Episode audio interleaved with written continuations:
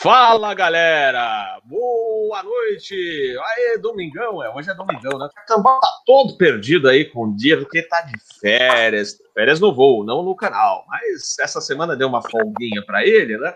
E aí, aí eu, a gente começa a se perder, né? Que dia é hoje? É bom assim, né? Ah, só que vamos que vamos, vamos retomar aqui a nossa programação no canal. Eu vou, eu só vou, retorno aí no mês de março então, a gente é, tinha programado já para este domingo. E o domingo que vem também, hein? Vocês estão salvos daquela programação chata domingo à noite, hein, lá da TV aberta. Então, graças a Deus, nós vamos ter um, algum, algo de inteligente. Não, não digo inteligente, mas algo agradável, inteligente também, para vocês curtirem aqui. Mas antes de da gente dar o pontapé inicial neste episódio de hoje do nosso Asa News, temos muitas notícias para debater. Eu vou dar as boas-vindas não só aos meus queridos amigos que estão acompanhando aqui pelo chat, mas também aos nossos convidados de hoje. E antes da gente iniciar toda a programação, eu acho que é importante agora um vamos deixar de lado aquela parte descontraída do, do episódio, que depois a gente acaba, né, no nosso bate-papo, é normal aqui no Asa News a gente se descontrai um pouco, tal, conversa, lembra de outras, né, é, outros assuntos relacionados com o que a gente está falando, mas a gente tem sempre um assunto sério que a gente tem ajudado nessa campanha pelo menino João, é, nós através do Instagram e aqui o Crescente está aqui conosco agora já apareceu em outra oportunidade, também no Instagram, numa live que a gente fez, é, ele também ajudou aqui na divulgação. E a gente está nessa correria contra o tempo, porque a gente chegou a 7 milhões de reais nessa campanha em prol da saúde do querido João. E 7 milhões, mas ainda temos que chegar aos 12. É uma batalha difícil e o João não esteve bem. Então, vou passar, antes da gente fazer a a apresentação normal do nosso pessoal aqui do, do canal Asa, dos convidados, eu vou passar a palavra ao, ao meu querido amigo comandante Crescente. Crescente, you have control. Tudo bem, pessoal? Muito boa noite a todos. Um prazer enorme falar com todos vocês. É, o Robert, é, desde o primeiro dia que a gente entrou na campanha do João, antes, sem falar com ele, já coloquei o canal Asa como colaborador, porque eu sabia que ele ia estar conosco. É, eu vou, vou, fazer só uma participação especial, na realidade, eu vou participar no começo, depois vou, vou sair só para dar o recado do João. O João, essa madrugada, teve muito mal, foi a pior noite dele. Foi para UTI, teve só a parada cardíaca, a primeira parada cardíaca dele, e a saturação de oxigênio baixou muito. E aí, durante a tarde, ele foi recuperando, recuperando devagarzinho. E hoje, as notícias que nós temos é que ele está bem, está na UTI. O fato é que ele não deve sair do UTI, pessoal. Deve permanecer lá durante um bom tempo. Tá? É, a, a, doença acelerou antes do que a gente imaginava. É, a gente imaginava essa doença acelerando dessa forma, inclusive no programa do ASA e no programa do Decari, a gente falou isso, que o inferno do João ia começar ali por março ou abril, começou já em fevereiro. Então, o que a gente precisa agora é acelerar a campanha junto. Então, a gente teve ingressos de grandes players, né, como, por exemplo, a galera do MMA entrou em peso, Fluminense e Internacional entrou em peso, vamos tentar outros times de futebol também. Mas o fato é que assim, a gente teve um, um primeiro contato com, com, outras campanhas que a partir de 9 milhões de reais, me parece que há uma negociação com a Novartis. Então, é, é, provavelmente quando a gente estiver próximo desse valor, a gente já vai tentar uma negociação com o laboratório. Imagina só, 9 milhões de reais para começar a negociar, para começar a conversar. Não há parcelamento, não há nada, nada. Uma outra boa notícia é que o juiz concluiu o processo. Ele deu o processo como concluído na sexta-feira, mas não proferiu sentença. Se essa sentença for favorável ao João, mesmo assim, ainda vai levar um tempinho, né? Ah, para a União, a União pode recorrer, eu espero que não. E aí, mesmo que a União não recorra, tem que fazer publicação de diário oficial, tem que ser liberado o dinheiro, tem que ser composto o dinheiro junto com o dinheiro do João, fazer um invoice para E o fato é que o Joãozinho tem que estar bem para receber esse remédio. Porque o remédio, se a gente tivesse o remédio hoje, a gente não poderia ministrá-lo. Porque o remédio é uma pancada. A gente ministra o remédio com o João com uma saúde debilitada como ele estava, pode matar o João. Então, são várias variáveis. É que nem impulso, né, Robert, que sabe muito bem. A gente tem que slope, alinhamento, velocidade, vento, razão. É, você tem que confluir tudo para um determinado ponto, né? E é isso que a gente está fazendo. A adesão está maior do que nunca. Nunca tivemos tantas pessoas aderindo.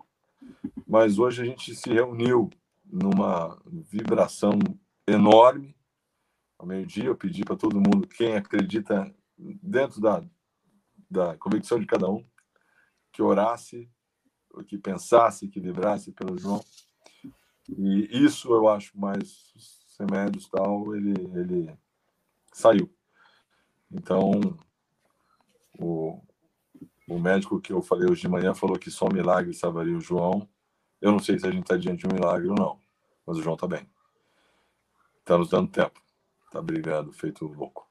Então é isso, pessoal. É arroba ame João Emanuel. Ele é um aviadorzinho de um ano e seis meses. Ele ama aviões. E a aviação está na maior mobilização já vista para salvar uma vida de uma criança. E a gente.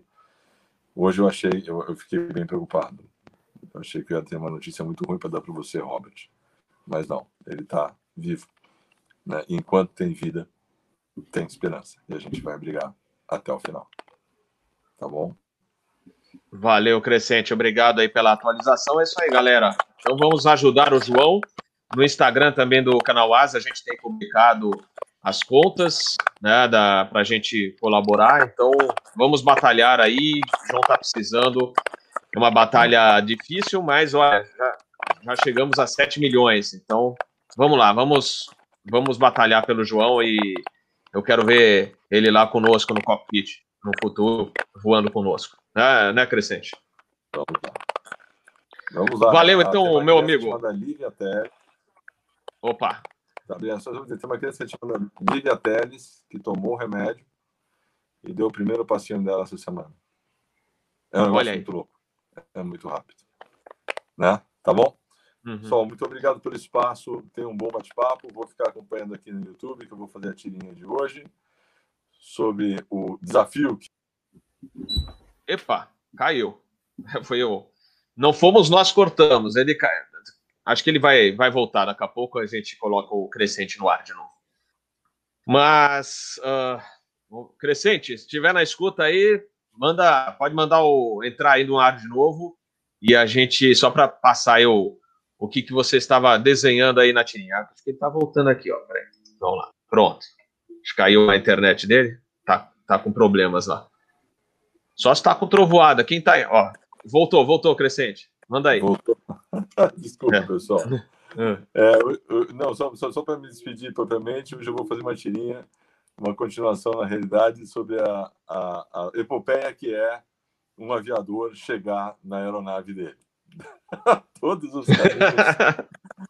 assim, a dificuldade que está hoje em dia um aviador conseguir chegar no avião dele e decolar o avião dele. Então, ah. a tá brincando um pouco com essa burocracia. E o legal, cara, eu passei por um negócio interessante, que eu tava lá mostrando o CNH, QR Code, crachá tal, me passa uma tripulação da Atlas, né, lá em aeroporto lá em Para quem não conhece, Atlas dos Estados Unidos.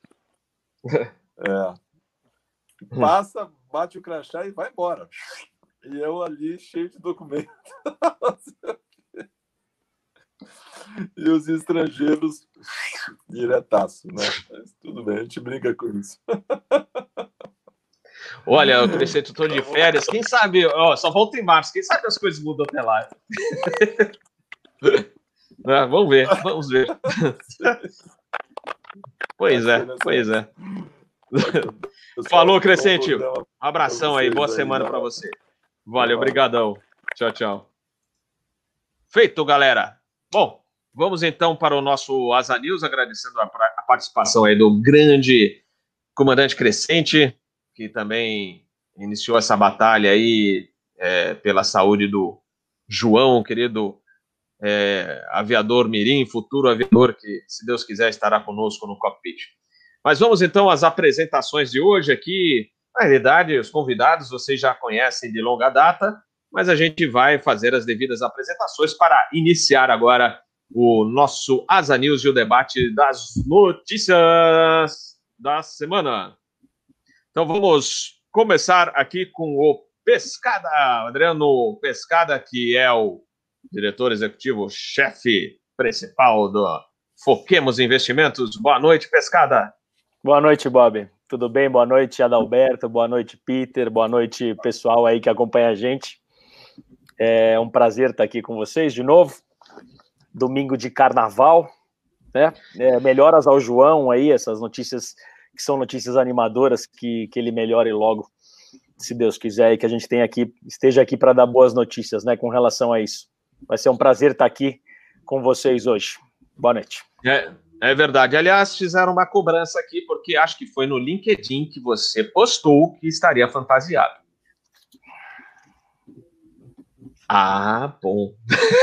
então tá bom. Olha aí. Ele, ele cumpriu a promessa, galera. Não teve jeito. A gente achou tá pago. que ele. Tá pago, então tá pago. Valeu, valeu.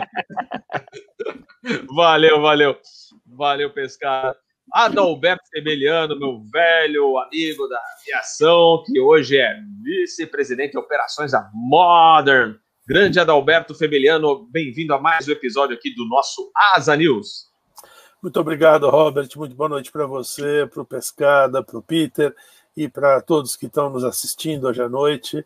É, vamos aí conversar um pouquinho sobre, sobre nosso assunto preferido. É isso aí, isso aí. E o Peter Beyond, que também dispensa apresentações. O Peter Beyond, que é no, em Atlanta, Georgia, the United States of America. E ele que é jornalista, consultor, analista em Airport and Aviation Management, jornalista que mais também consultor na área de segurança de voo e capelão nas horas vagas, colaborador do Aeroporto Internacional de Atlanta, que é o mais movimentado. Não, per está perdendo para Chicago, mas agora não vale na pandemia. Atlanta ainda será o mais movimentado do mundo. Peter Beyond, welcome aboard. Olá, é um prazer estar aqui, Adalberto, Pescada, Robert, os amigos do chat aqui, que eu já adotei todo mundo de amigo aqui. Não tem jeito, se você entrar no chat, você já está amigo aí, então não tem jeito. Mas é um prazer aqui. Às vezes tem as coisas tristes, né? E como capelão, às vezes eu tenho que lidar com essas coisas tristes da aviação que a gente não fica sabendo também, né? Quanta gente viaja, às vezes, para algum membro da família fazer tratamento. Uma vez tinha uma família que descobriu aqui nos Estados Unidos que o filho tinha autismo, estavam voltando sozinho, desamparado aqui no aeroporto, né? Então fui lá, conversei, contei umas coisas engraçadas, né? Então não é porque às vezes coisas tão tristes que a gente tem que fazer pior, né? A gente ainda pode ter um pouco de alegria e não deixar essas coisas assim atingir, né? E esse é o meu trabalho muito aqui no aeroporto, né? Ver esse lado que às vezes é o lado triste da aviação, né? Que as pessoas viajam e tem coisas que acontecem, né? E eu tento pelo menos trazer um pouco de alegria e luz para esses passageiros uh, passando essas dificuldades. Mas é um prazer estar aqui e também trazer um pouco de alegria para o público aqui. Mesmo nas notícias ruins, a gente consegue trazer com, com mais uh, um pouco de calma, né? Não precisa desesperar também, porque as coisas são ruins. Mas é um prazer estar aqui. Legal, legal. Muito obrigado pela participação de todos, não só dos nossos queridos convidados, que sempre é, gostam muito quando são, é verdade, é, o Peter adora, ele fala mesmo aqui, gostam quando a gente chega com convite. Você pode participar e, e realmente passou o Asa News hoje é um, é um, um programa né, aqui no nosso canal que realmente o pessoal curte, não só para saber das notícias, mas também ganhar essa cultura aeronáutica, porque essa turma que está aí conhece muito. Então, também sempre trazem outras informações além das notícias. Uh, e além das curiosidades, né? O Capitão Bob foi para Maceió nas férias, é, passou praticamente uma semana com a família lá. É, aliás, Maceió melhorou bastante do, das primeiras viagens do Capitão Bob até a turismo, antes mesmo de ser piloto. E olha, vale um elogio aqui. A cidade de Maceió está muito legal, muito bem estruturada, principalmente na orla, onde os turistas costumam ficar. O calçadão está maravilhoso. Legal, pessoal olha, parabéns para o pessoal de Alagoas, porque eu vi o pessoal fazendo é, corrida, caminhada, todos de máscara. Então, parabéns aí para vocês. Né? Vocês estão de. Uh, vale o elogio aqui. A única coisa, assim, ressalvas. Acho que mais a ressalva é que, assim, vale. É, eu vi, por exemplo, nós fomos para as praias do litoral sul. Então você tem a, a 101, né, a estrada BR-101, que está super boa, estrutura legal, Praia do Gunga, e estrutura bem legal para você chegar lá. Agora, para ir para o norte, gente, que estradinha ruim, né? É, Maragogi, olha, é, Capitão Bob fica antenado, ele está lá no micro-ônibus da companhia de turismo, mas ele fica de olho na, na estrada. É uma estrada perigosa, é sinuosa e cheia de caminhões, é difícil ultrapassagem, porque às vezes você tem umas estradas que tem é sempre uma. Eles abrem aquela faixa extra para você conseguir ultrapassar. Não tem, é muito difícil você encontrar. Então, vale o governo de Alagoas dar uma olhada melhor nessa estrada. Eu sei que vão agora, lá em Maragogi, por exemplo, vão construir um aeroporto. Mas, de qualquer maneira, vale para o pessoal é, deixar essa estrada em bom estado e mais segura. Tá? É uma dica que eu dou. E cuidado com o sol, galera, porque a nossa família perdeu um passeio né, uma das praias lá que a gente queria fazer, porque a criançada, apesar de a gente ficar em cima, colocar protetor solar, teve um dia que amanheceu, um dos meus filhos parecia o C3PO. Vocês manjam o C3PO andando assim? porque tava, estavam tremendamente queimados, né, o... então precisaram ficar um dia no hotel para estabelecer e poder continuar o passeio. Então, cuidado com o sol, e então não brinquem, a gente continua, é, sempre, ah, vai para entrou na água, passe de novo, é aquela coisa. Não descuidem, tá? Mas o, em geral os passeios foram muito bons. Marcel tá de parabéns. Mas vamos então falar de aviação. A gente falou um pouquinho de turismo agora, que não deixa de envolver um pouco de aviação. A gente tem várias notícias, uh, aviação brasileira, mas eu vou então começar por uma das notícias que a gente já deixou na lista aqui, Uh, falando da 380, quantas uh, pretende retornar com a operação do A380? Oh, bom, é legal, mas só em 2024. Na notícia que a gente leu aqui, o CEO Alan Joyce, né, da, da Qantas, falou: olha, a gente ainda quer operar o A380, mas ele acredita, acredita que só em 2024. É, Inclusive, nessa matéria falou, olha, Air France e Lufthansa já desistiram. Então, é, a frota inteira do, do, da Qantas, do A380, está em Mojave. Então, a gente espera que retorne é, a operação, a gente espera que antes, mas pelo, pela previsão do CEO da Qantas, na Austrália, somente em 2024. Peter Biondi. Olha, eu li, eu li bastante esse caso, é, é uma coisa muito interessante. A Qantas, um desafio da Qantas, por causa da posição geográfica da, da Austrália, é atingir os grandes centros com voo direto, né? É uma coisa muito difícil. Esse é o grande desafio que outros países não têm, né? Eles estão muito longe, por exemplo, em Nova York direto, eles não têm como fazer. Então, eles lançaram esse, essa, esse projeto chamado Projeto Sunrise, né? para tentar fazer esses voos bem longos, né? Inclusive fizeram um voo teste com o 787, né? Levaram passageiros de teste para eles reportarem se eles ficam cansados ou não, como que são esses voos longos, né? Então eles aposentaram o 747, né? Então abriu esse esse espaço. Apesar de tudo que estão falando do, do, do A380, ele ainda é um avião com, com muito range, né? Ele, ele consegue voar aí quase 8 mil nautical miles, né?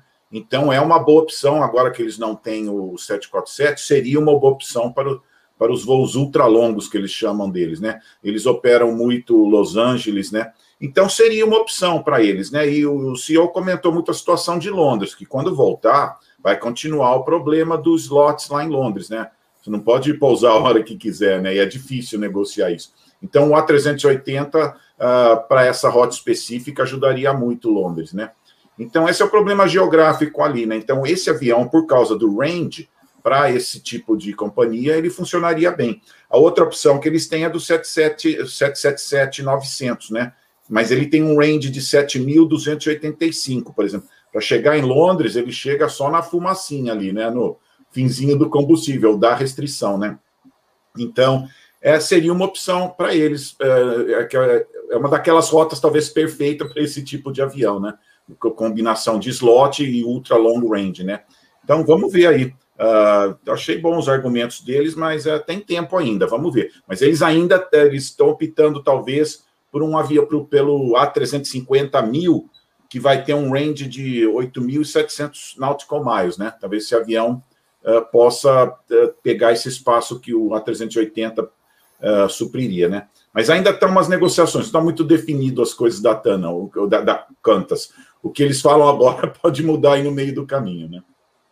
É, eu também acho que. Bom, a gente espera que as coisas melhorem de maneira geral, né? Mas por enquanto a 380. Tudo bem, 2024 tem muito chão até lá, né? Mas acho que o A350 que você falou é uma boa pedida. Mil, Mas vamos ver, o, vamos ver o que o Adalberto vai nos passar. Bom, é, é, esse, esse é um é, provavelmente né, uma das ainda não é a última fronteira, como diria, né? como diria na, na, é, mais Star Trek, mas o fato é que a, é, é, a gente está realmente falando assim dos, das últimas rotas ultra longas economicamente viáveis. Né? A, a Qantas chegou a fazer uma concorrência entre a Boeing e a Airbus, pedindo que eles apresentassem as especificações do avião para fazer esses voos diretos. A Boeing não apresentou. A Airbus, na verdade, está sozinha com 350 mil.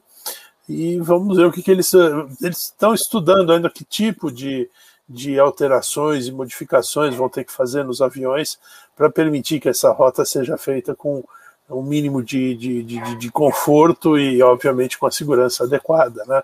não só em termos de reservas de combustível, mas também, principalmente, em termos de, de, de fadiga, né? de, de fadiga de tripulantes, porque é complicado você ficar tanto tempo é, confinado com né, pressão pressão reduzida. Vamos ver. Eu, eu acho interessante. Acho que a Austrália tem condições assim muito muito peculiares, né?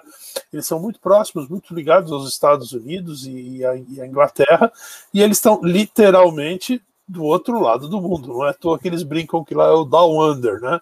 Que realmente é é, como a gente é o oposto do Japão, né, para eles é mais ou menos a mesma coisa. Então vamos ver o que, que como é que eles vão evoluir. Uh, o 380 cabe para eles, uh, tanto para Londres como para Los Angeles. Los Angeles eles também têm, em função do curfew lá, eles também têm um, número reduzido de possíveis operações.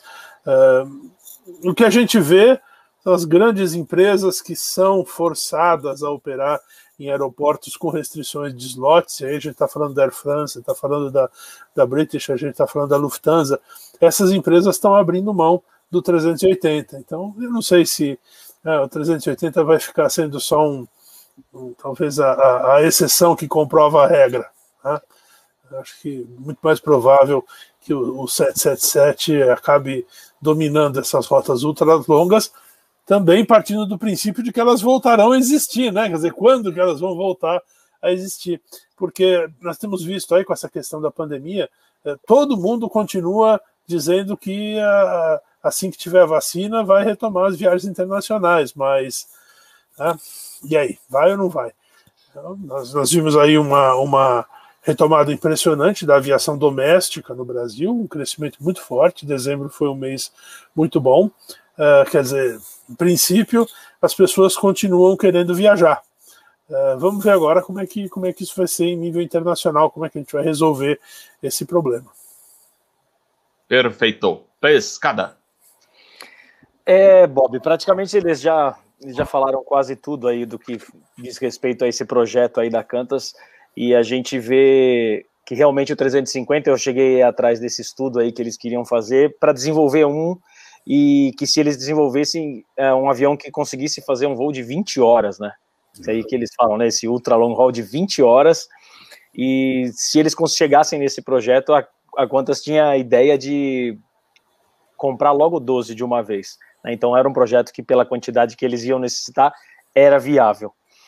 E uma, uma coisa que eu notei quando você passou aí as notícias que a gente vai comentar, olhando mais as empresas estrangeiras, é, o viés está bem pessimista. Eu vejo assim um viés é, com relação a, até eu vi a, a ICAO, algumas uh, empresas de fora colocando o panorama já do que eles esperam para esse ano. Geralmente a apresentação que eles fazem para investidores é, uma, é, é sempre otimista para que a empresa não perca valor, né? Porque tá tudo, todas as empresas, principalmente as de capital aberto, tá tudo ali. Eles querem passar uma visão bacana. Mas eu vi, é, já começando de cara com a Quantas, assim, que eles estão pessimistas para esse primeiro semestre, quase que todas elas. Prejuízo, é. né? Tem prejuízo, tá, tá todo mundo apreensivo para o que vai acontecer. É. É, eu li uma, uma, notícia boa, que acho que foi a Etihad, né? Etihad que pelo menos os tripulantes, acho, não sei se a totalidade já foi vacinada. Então, é, lógico, não é falando de população, mas as empresas aéreas no exterior continuam aquela é, batalha para realmente é, vacinar o quanto antes os seus tripulantes. Isso aí é legal. Né? Então já é uma segurança a mais para quem trabalha em boa. Então acho que foi a Etihad que mencionou já ter eu não sei se está aqui essa notícia, acho que está. Depois a gente vê se é Etihad mesmo, mas aí a gente comenta depois. É uma batalha longa, né, pescada? Esse... Sim, eu, eu, acho, eu acho que é a Singapura. Eu acho que é a Singapura, Robert. Essa é, na Singapura do... a gente falou, é, teve, a Singapura a gente falou, é, tem aqui da, da encomenda, mas eu acho que foi. Bom, a gente vê, depois a gente Sim. acha aqui tran com tranquilidade. Vou falar em Singapura, já vou é, pegar o, o, gancho, a notícia da Singapura é o seguinte: eles aumentaram a encomenda dos, do 779, que é o, é o novo 777, é, o 777, né? É, eles, na realidade, mudaram uma encomenda. Eles tinham 14, eles mudaram 14 da, das, é, dos pedidos para o 78710 e converteram para 11 pedidos do 7779. Então, de um lado é ruim, perderam a Boeing perdeu parte da encomenda do 78710, mas ganhou naquela que balançou aí na semana passada com cancelamentos de, de encomendas, então pelo menos foi um alívio de um lado, né? E, e para também pagar esse projeto aí da, do, de continuação do 777, que aliás o 777 é uma máquina fantástica. É, vou passar então a Adalberto Febeliano. Bom, é, o que é curioso ali é ver que eles, na verdade, trocaram alguns pedidos que eles tinham, né? Do 787 pelo 777. Então, uhum. é, isso sim que é o curioso, porque é, é, a, a aposta em geral das empresas é que as rotas internacionais que sobreviverem vão ser menos densas.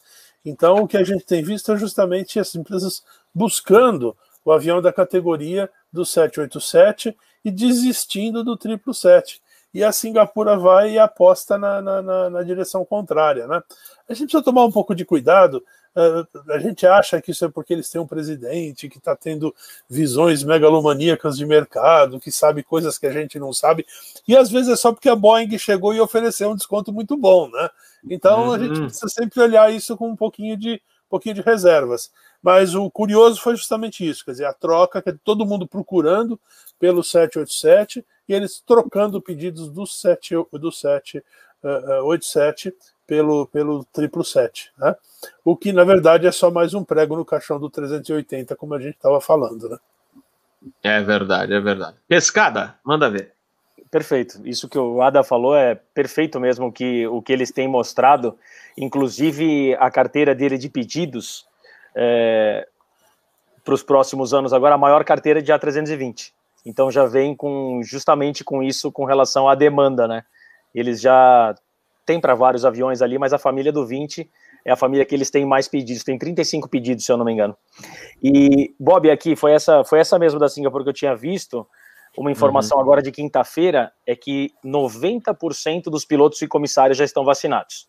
Não está a totalidade ainda, mas eles já estão com 90% disso. E aí também olhando um pouquinho já dos números, da Singapura, esses, esses são tristes de ver, porque são, é, eles tiveram quedas muito fortes nas, nas receitas. Né? Eles comparando o terceiro tri, trimestre de 2020 com o terceiro tri de 19, a receita deles caiu de 3,4 para 1 bilhão de dólares. Né? Então, uma queda aí de 70 e poucos por cento. Eu achei um número ali é, no, no, último release que eles falam que a quantidade de passageiros que eles transportaram foi uma queda de 90%. com relação a, a, 2019. Então você vê assim, a gente, isso que a gente já comentou, já falou um pouquinho aqui da gente da aviação nacional, o Brasil com uma aviação nacional muito grande, né, muito uh, tem muita tem muito voo aqui, né, e o pessoal de fora, nossa senhora, ele, a, a, queda deles é absurdamente mais preocupante, né, porque os voos ele decola já tá voando internacional, né. É, é verdade.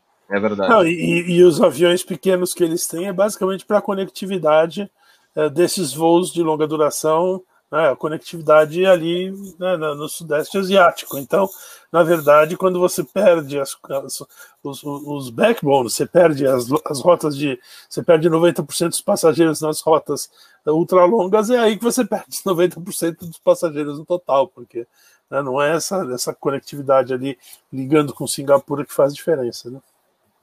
Perfeito. É verdade. Peter. Então, quando você, quando você olha no todo a estrutura da frota dela, você vai perceber coisas interessantes. E o Adalberto matou a questão assim com perfeição. Ele falou: eles têm 12 Airbus A380.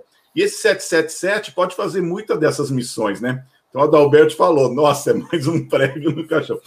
Falou em poucas palavras. Então eu, eu vejo muito isso também, a possibilidade de usar esses aviões justamente para substituir essa frota de 12 a 380 que eles têm, né?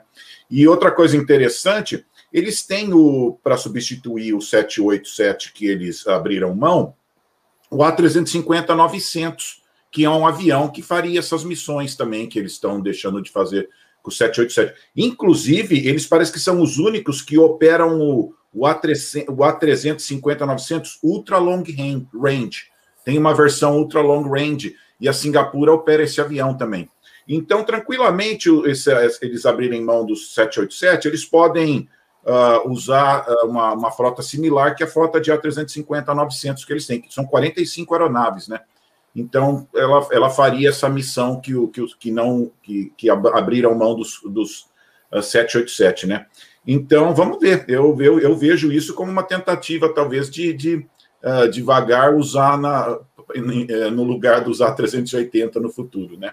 E só curiosidades assim da, da, da Singapura, o pessoal sempre fala para reconduzir, para falar sobre livros, né? Alguém já escreveu um livro sobre ele, se alguém se interessar, é antigo, mas fala muito da história, como eles começaram, como eles sempre inovaram, né? Então existe um livro chamado Flying High uh, sobre a Singapura e curiosidades, né? Que eles já operaram o Concorde, né? Não sei quem lembra de 77 a 1980, eles operavam o Concorde e era a, a, a tripulação de, de, de, de, cockpit era da British Airways, mas a de cabine era mix, era uma, uma combinação de British Airways e, e Singapore. Então, só como eles mostrando como eles gostam de inovar, uma companhia que naturalmente assim, eles, eles querem estar na linha de frente, assim, só uma curiosidade sobre eles aí.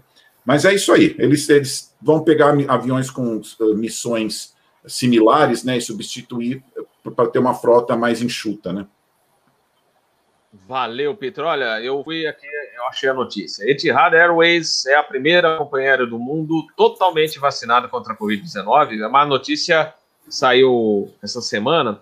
É, foi a primeira, tornou-se a primeira companhia aérea do mundo com todos os seus pilotos e, e, tripulantes de cabine vacinados para ajudar a conter a disseminação do Covid-19. Na semana passada, a Singapore Airlines esperava tornar-se a primeira companhia aérea do mundo a estar é, completamente vacinada, mas a Etihad acabou é, passando. Em comunicado, a Etihad esclarece que todo o processo só foi possível graças à iniciativa de vacinação dos funcionários intitulada Protect Together. Então, é isso aí.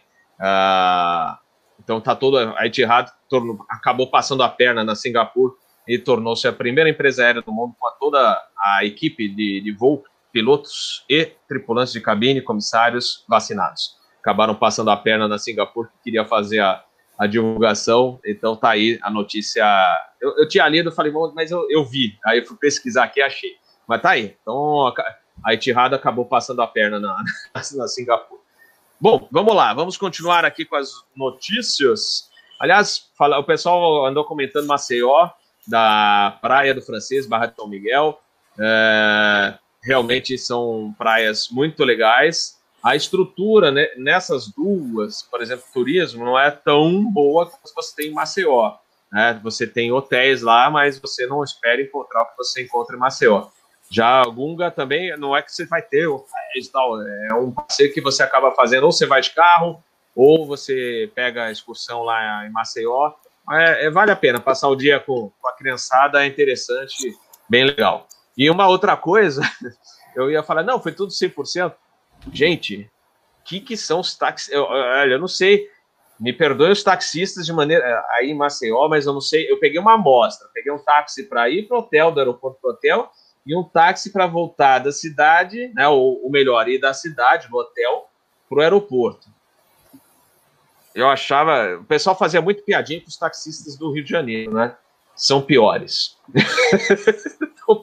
Olha, eu, você sabe, eu fiquei. Isso, isso não é uma possibilidade teórica, Robert. Mas olha, o que os caras. Taxista da, do, que foi para o aeroporto, gente, é inacreditável. O que essa pessoa costurou no trânsito, fechou um monte de gente, andou em cima daquelas. É, sabe, a faixa. Tudo bem, eles podem andar na faixa azul, que é para ônibus e tal. Só que eles saem, saem da faixa, vão para onde está o resto dos carros, voltam, passa em cima de, de tartaruguinha e vai, olha, é um Deus nos acuda. Você fica lá assim, só na tensão, fala assim, espero que eu chegue vivo ao aeroporto. Então foi. foi e é na, é longe, né, Bob? E é longe, e é né, longe, gente. Assim, meu, eu estou pagando meus pecados aqui nesse táxi, viu? Olha, tá difícil. E, e, e o pior, eu achei assim, não, táxi da ida lá do, ou melhor, né, saindo do aeroporto para pro, pro hotel, eu acho que foi um caso à parte, que também o cara, assim, andava desembestado naquela faixa de ônibus, com o ônibus na frente, sem olhar o que está acontecendo depois. Se o cara freasse, ia todo mundo embrulho. E ele ia toda lá, e depois saía também, fazia as costuras. Eu falei, não, na, na volta, se Deus quiser, quando a gente for do, do hotel para o aeroporto, vai ser tudo mais tranquilo, foi pior. Mas vamos lá, vamos falar, vamos falar de aviação. Mas fica a dica aí, Alagoas, fica de olho nesses taxistas aí, que tá difícil, hein? Quem for para lá, aluga carro, certo? Aluga carro ou não? Aí eu falei assim, não, o mais engraçado é que assim, o táxi da volta, o taxista da volta falou assim, ah, vocês contrataram empresa de turismo aqui? Ah, eu fazia isso tudo, eu sou guia também. Aí eu só pensei depois, ainda bem que eu peguei as agências aqui, né? Então, é, fica a dica, for, se estiver em Maceió, fala, eu contrato táxi ou contrato as empresas turísticas? Contrato as empresas turísticas, tem um serviço legal com van, micro-ônibus, aí é bem mais seguro. Mas vamos lá, vamos continuar aqui. A notícia da Delta, eu não, eu não acreditei nisso. A Delta continua é, bloqueando assentos do meio é, em aeronaves por causa do Covid. E aí ela fala assim: olha, é a única ainda dos Estados Unidos. E o Peter já falou, ah, isso aí. Então eles falam, vamos continuar até abril, bloqueando os assentos no meio. Oh. E aí, Peter, o que, que você acha dessa notícia? Ó, tem um jeito de, de usar as coisas ruins para coisas boas. Se você está voando, você não vai conseguir ter mais que 70% da, da lotação do, do, load do avião. Daí o que, que você faz? Tira proveito da situação. Olha, nós vamos deixar os assentos do meio o que está acontecendo em muitas outras empresas que não tem passageiro para encher o avião também. Pelo menos o que a Delta faz? Faz uma propaganda uh, que atrai muitas pessoas. Imagina se o seu avô quer viajar e ele quer viajar de avião, o que, que você vai falar? Vai na Delta, avô, porque lá eles estão tomando cuidado, tá vendo? E o preço da passagem vai refletir também esse assento extra. Então, claro que tem o lado de vamos tomar cuidado, mas também vamos usar isso para fazer um marketing, né? Nada é de graça. E o presidente Adelto até falou outro dia mesmo, falou, a gente está ganhando 30% a mais nos voos, mesmo com assento do meio, porque isso reflete o passageiro de primeira classe, eles têm... Eu chequei as tarifas aqui, muito interessante, poxa, 500 dólares uma primeira classe, então eles lotam essa primeira classe, eles lotam a Comfort Plus, entendeu? Então aí que dá o dinheiro, mas eles, eles mesmo assim, eles, o presidente falou, eles ganham mais do que 30% num, num voo de uma outra empresa que está tá voando cheio, né? Então tem sempre o, o, lado do marketing, né? Nada, nada é de graça, é que eu falei. Como, como, que você tira proveito de uma situação e faz ela parecer bonita e ainda ganha dinheiro, né? Mas tem esse público aqui que pesa na cabeça das pessoas. Nossa, essa empresa é mais segura porque eles estão deixando o assento do meio. Embora tecnicamente não faça diferença, já está provado, mas na cabeça das pessoas é, é um marketing legal. E vai refletir na passagem, né? no precinho um pouquinho a mais da passagem, que pessoas pagam por isso. Então, vamos supor, é um serviço adicional né, que, eles, que eles têm no voo, que eles cobram por isso. Mas é marketing também, né?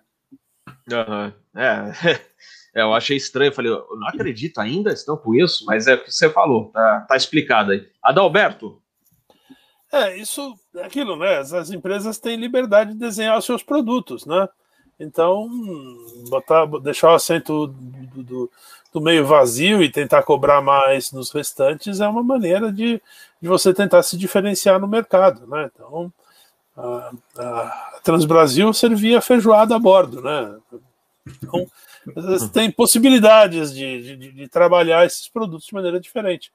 Eu, particularmente, sou um pouco cético em relação a isso, né? Quer dizer, tudo, todo, todo o esforço da indústria de transporte aéreo é pela, né, pela redução do preço para os passageiros e você só consegue isso literalmente aumentando o número de bundas por metro quadrado no avião, né? Quer dizer, uhum. quanto mais gente você põe a bordo do avião, mais você consegue é, é, baixar os preços e, portanto, né, viabilizar que mais pessoas voem.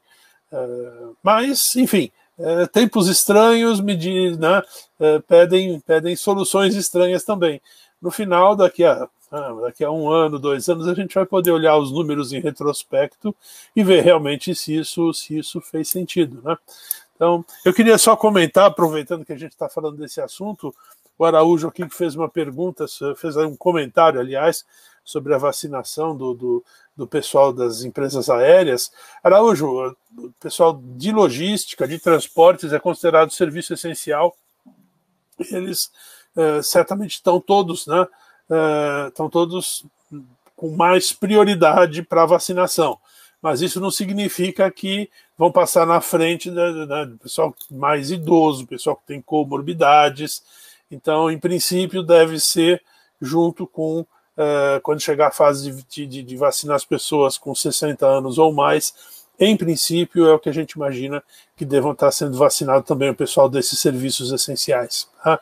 E um pouco antes disso, você tem o pessoal de forças públicas de segurança e bombeiros, que tem uma considerada uma prioridade um pouquinho maior. Na verdade, é aquilo, não tem vacina para todo mundo imediatamente, então tem que fazer alguma, algum tipo de, de, de priorização, tá? e, e é isso que foi, que foi decidido. Perfeito. Mais uma informação aí para a galera que está acompanhando aqui o nosso Asa News. E quem não assistiu agora ao vivo também vai conferir as informações que a gente está passando a vocês na, na versão gravada, que fica aqui disponível logo depois que a gente encerra. Pescada, gostaria de adicionar informações? Sim, tem os números da Delta, né? Saiu agora. Opa! Os números, ah, de, dois, os números de 2020. Bom, primeiro uhum. o Peter, claro, né, com o conhecimento que ele tem de marketing, ele já sacou que isso realmente e o slogan é, é até engraçado que eles colocam. Ele fala assim: para que os passageiros sintam-se mais seguros, né? Venham voar com a gente. Então isso isso faz diferença, tanto que teve até um além dessa que eles colocaram de desenvolver um kit de teste de Covid que ele vai mandar para o passageiro para ele já chegar lá testado para poder embarcar, né? Para fomentar realmente que o cara queira voar. Né? Então, isso na Delta a gente está vendo, eles estão bem fortes nisso e deve estar tá funcionando. Números de 2020. Perda de 15,6 bilhões de dólares. Né? Então, eles perderam 15 bi, terminaram o ano com um dinheiro em caixa de 16 bilhões de dólares. A previsão deles para 2021 é voar com uma capacidade 35% menor né, do, que, que eles, do que eles voavam na época ali em 2019 e com receitas, ouve essa, Bob, 65% menores para esse ano. Hum, é. Previsão de, de nuvens negras pela frente. É.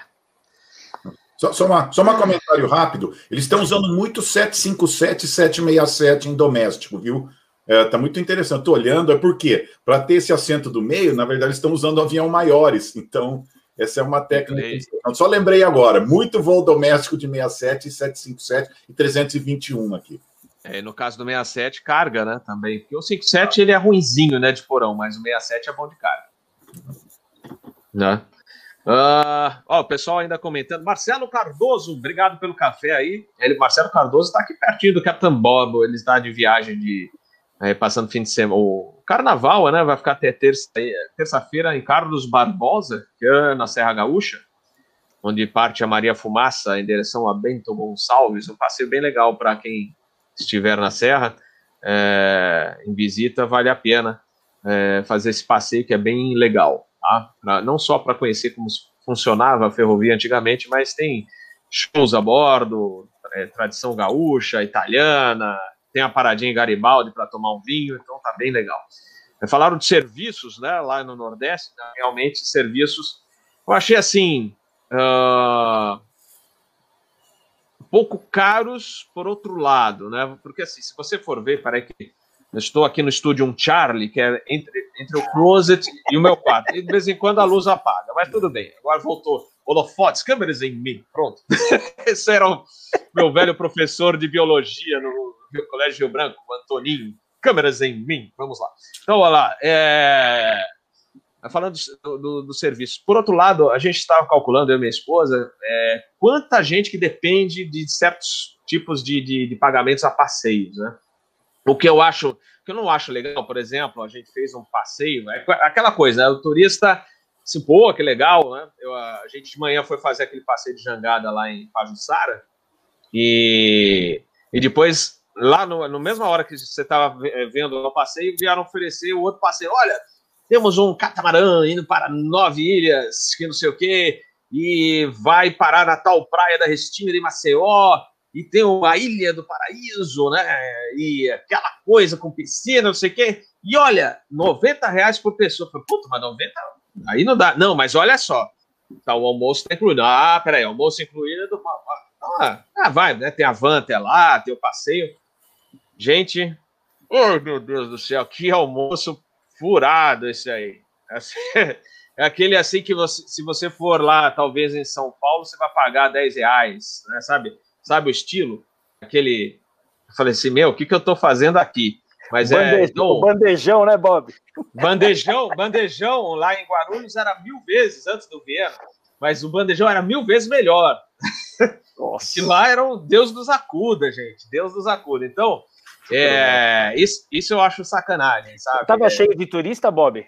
Tava cheio de tava, turista? Não? Tava. Olha, o, o hotel tava abarrotado de gente, não só o nosso, Sério? os outros. Tava, tava cheio, os voos lotados. É, ontem a gente fez o fez Maceió, tava, é, viajei de azul. É, fiz Maceió, Viracopos, Viracopos, é, Porto Alegre. Os voos lotados, é, com a 321. Só que a 321 da Azul, ele transporta menos passageiros, um pouco menos, é uma configuração diferente do A320 da Latam, acho que são 214, é, não, peraí, 214 é, passageiros. Então, é um pouquinho menos. Mas estava lotadão, e então, e muita gente viajando a turismo, muito legal. E, e o que a gente percebe, eu acho, tá? Que eu estava lá quando eu estava no hotel, eu percebi. Eu acho que tem muita gente que normalmente viaja para o exterior e está fazendo as férias aqui no Brasil, né? Pela impossibilidade de viajar para fora. Então, está conhecendo mais aqui. É, a viagem, como eu falei antes, foi super legal, mas tem certas coisas que você fica meio. É, você começa a ficar mais esperto, às vezes você esquece, né? Mas só falando desse passeio, a gente tem que lembrar que nesse valor que eles cobram, que a gente fala, pô, sacanagem, mas tem o, o, o valor da, da, do motorista da van, o, tem o almoço, que seja pior que for, mas tem o pessoal envolvido, tem o pessoal que trabalha no barco, no catamarã, tem o pessoal da ilha é, que recebe para a comissão, tem, tem a agência e tem as taxinhas, né? Ah, pra, é aquela coisa, ah, praia, batendo papo lá com o pessoal de Maceió, você já fica. Então, mas a gente tem que pagar a taxa ainda para a prefeitura, tem a taxa de não sei o quê, então tem tudo isso embutido e aí acaba ficando caro. Mas depois, depois da próxima notícia, a gente vai falando mais, mais coisinhas, mais dicas aí da, da nossa viagem, tem uma, umas coisas legais para falar aí também, passar para vocês. Uh, legais, eu digo mais dicas, né? Vamos lá, próxima notícia. O ah, que, que nós temos aqui? United Airlines. E essa notícia, hein, Pedro? United Airlines anunciou que planeja usar aeronaves VTOL de transporte de até quatro passageiros. É, seus principais hubs. É, Mass Airlines, que na realidade é aquela empresa mais transporte regional que alimenta os hubs. Né? É, são é, 200 unidades do modelo modelo elétrico que são, estão no, é, sendo projetados e testados pela Archer Aviation, startup da Califórnia, né, e espera obter a certificação do modelo em 2024. O que, que você acha disso como projeção? O que, que a United está, ou a Mesa, né, ou Mesa Airlines está projetando com esse negócio? Ele já está vendo uma alteração de perfil de passageiro ou de business? Hein, Peter? Olha, vocês lembram que a Panam ela vendia um serviço de helicóptero do centro da cidade para o aeroporto de JFK, né?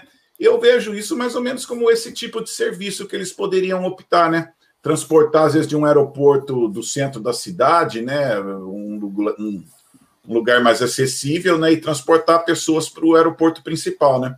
Eu vejo essa possibilidade. Mas ainda está tudo muito no projeto, viu? Eu olhei, eu entrei no, no website da Archer, não tem. É muita vontade ainda, mas não tem nada sólido. Tem uma fotinho lá de um avião, talvez seja aquilo, não se sabe, né?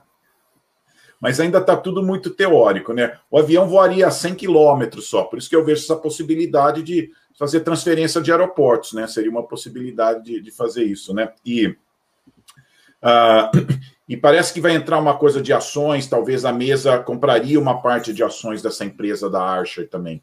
Ela seria 20% talvez dona. Uh, tem toda uma explicação sobre isso, eu não segui tudo. Talvez comprar, né? Mas só para explicar uma coisa que, que muito brasileiro não entende sobre as regionais aqui. A regional, ela vende um serviço de wet lease. Por quê?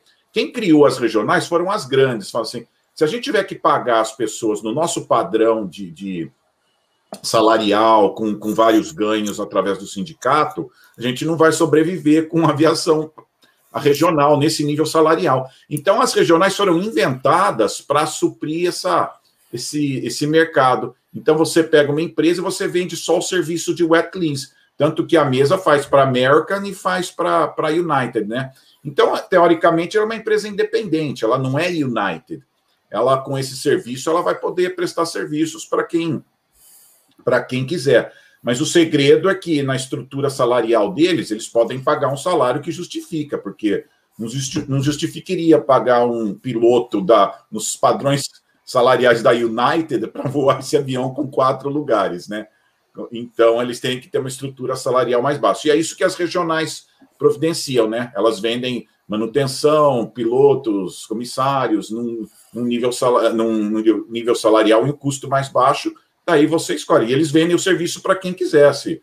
Qualquer das grandes que quiser o serviço deles, é o que a mesa faz, né? Mas, mas é isso, não tem essa aeronave ainda, parece bonitinha ali no, no, no desenho deles, mas tem um pouco de chão ainda para ver a certificação, né? Uma coisa nova ainda, né? Vamos ver como está a certificação agora, né? É uma ideia inicial, mas eu, eu me lembrei muito dos serviços de helicópteros, que até outros aeroportos têm, né? que transporta executivos. Aí você pode transportar, gente. Imagina ter do centro de São Paulo aí para o aeroporto de Guarulhos um serviço desse aí, né? Tem gente que pagaria, né? Para não ficar preso num trânsito. Cidade do México, eu sei que é terrível, tá cheio de cidade aí. Pagaria não, já paga, né? Hã? É. Já paga, né? Então, é. mas é assim que eu vejo essa, essa notícia aí. O meu pai chegou a embarcar nesse helicóptero lá em Nova York, chegou no JFK, no TriStar da Panam, e vindo do Galeão e pegou o helicóptero para o centro de Manhattan. É, é bem lembrado aí, Peter. Adalberto, seu comentário, por gentileza. Ah, vários, vários. Esse, esse, esse é daqueles temas assim que. Né, que você... É, é, isso gera um monte de coisa que a gente pode falar. É, você, você já ouviu falar do negócio chamado Essential Air Service nos Estados Unidos? Nos Estados Unidos, as cidades que são muito pequenas para viabilizar um voo comercial regular, elas recebem um dinheiro do governo federal é, para poder colocar esse voo regular para conectar essas cidades ao restante da malha aérea do país. Então é uma verba. As cidades lá, obviamente, as decisões são muito mais descentralizadas do que aqui. O governo federal dá o dinheiro para a cidade e a cidade então senta com as empresas uh, aéreas e negocia o subsídio para que elas possam voar para a cidade. Então você vai ter pelo menos uma empresa aérea voando, tipicamente duas frequências por dia, uma de manhã e uma à noite. Tem uma cidade nos Estados Unidos que pegou esse dinheiro e ao invés de sentar com a American, com a Delta, com a United, ela chamou empresas de táxi aéreo e falou: Eu quero que vocês ponham aqui meia dúzia de cirros à disposição dos meus passageiros, porque você não vai nunca fazer um voo direto dessas cidades. Essa cidade você vai sair da cidade e vai para um hub fazer a conexão. Tá? E aí você tem aquele problema. Se a tua conexão, se o teu voo em, né, em Dallas sai às 11 da manhã e o teu voo decola na cidade às 7 da manhã, você perdeu metade do dia é, esperando no aeroporto de Dallas. Então, era uma forma de você melhorar o nível de serviço. Então, o mesmo dinheiro do Essential Air Service foi usado para subsidiar a operação de uma empresa de táxi aéreo. Né? E isso tem muito a ver como realmente como o Peter falou, quer dizer, a evolução do sistema do sistema de transporte aéreo regional nos Estados Unidos. Quando ele começou lá atrás, né, ele era conhecido como o serviço de mamas and the papas, porque os papas voavam os aviões e as mamas vendiam as passagens nos aeroportos. Né? Aí esse era basicamente se operava com Cessna 410, com Navajo e coisas do tipo. Aí esse mercado foi crescendo, acharam, tinha, tinha um, um, país doido aí que fabricava um avião meio esquisito, chamado Bandeirante ou qualquer coisa parecida, né? E foi quando a Embraer explodiu. Por quê? Porque um avião de 19 lugares, que era economicamente viável, operava muito bem, e foi então quando essas empresas começaram a crescer, houve um monte de fusões, e elas levaram a essas empresas maiores que fazem é, né, o, o, o que eles vendem, na verdade, são os, os, Capacity Share Agreements. Quer dizer, a empresa não vende o voo para a American Airlines. Ela vende tantos assentos quilômetro por ano para a American Airlines, e a American Airlines é que diz para onde ela vai voar, quantas vezes por dia. Então, na verdade, essas empresas elas são assim uma espécie de um franchise, né? elas só fazem a operação dos aviões. E, e esse sistema se mostrou extremamente bem sucedido. Então funciona muito bem, integra muito bem os Estados Unidos, todo mundo olha para ele e fala: como é que eu faço isso funcionar no Brasil? Como é que eu faço isso funcionar na Europa? Como é que eu faço isso funcionar na Ásia? Só que ninguém conseguiu replicar até agora. Então, até agora, é, funciona muito bem lá, mas no restante do mundo é, é um pouco mais difícil de você você colocar isso de pé. Por restrições, às vezes trabalhistas, às vezes legais, às vezes tributárias, mas uh, é difícil de você, de você uh, replicar isso. E aí, né, vamos chegando então especificamente a esses, esses modelos elétricos para esses deslocamentos urbanos. Na verdade, esse é um mercado totalmente novo, ninguém sabe o que, que vai acontecer, se isso vai decolar, se não vai decolar, se vai ser viável, se não vai ser viável, mas uma coisa é mais ou menos certa. Você vai ter que ter alguém que vai ser responsável técnico por essa operação. Alguém vai ter que ser certificado para fazer essa operação. Então é natural que as empresas aéreas e as empresas de táxi aéreo que já têm a certificação para voar os aviões pilotados sejam as primeiras a se candidatar para esses novos serviços. Né? E esse novo serviço é aquilo, o potencial dele é absolutamente explosivo, absolutamente explosivo.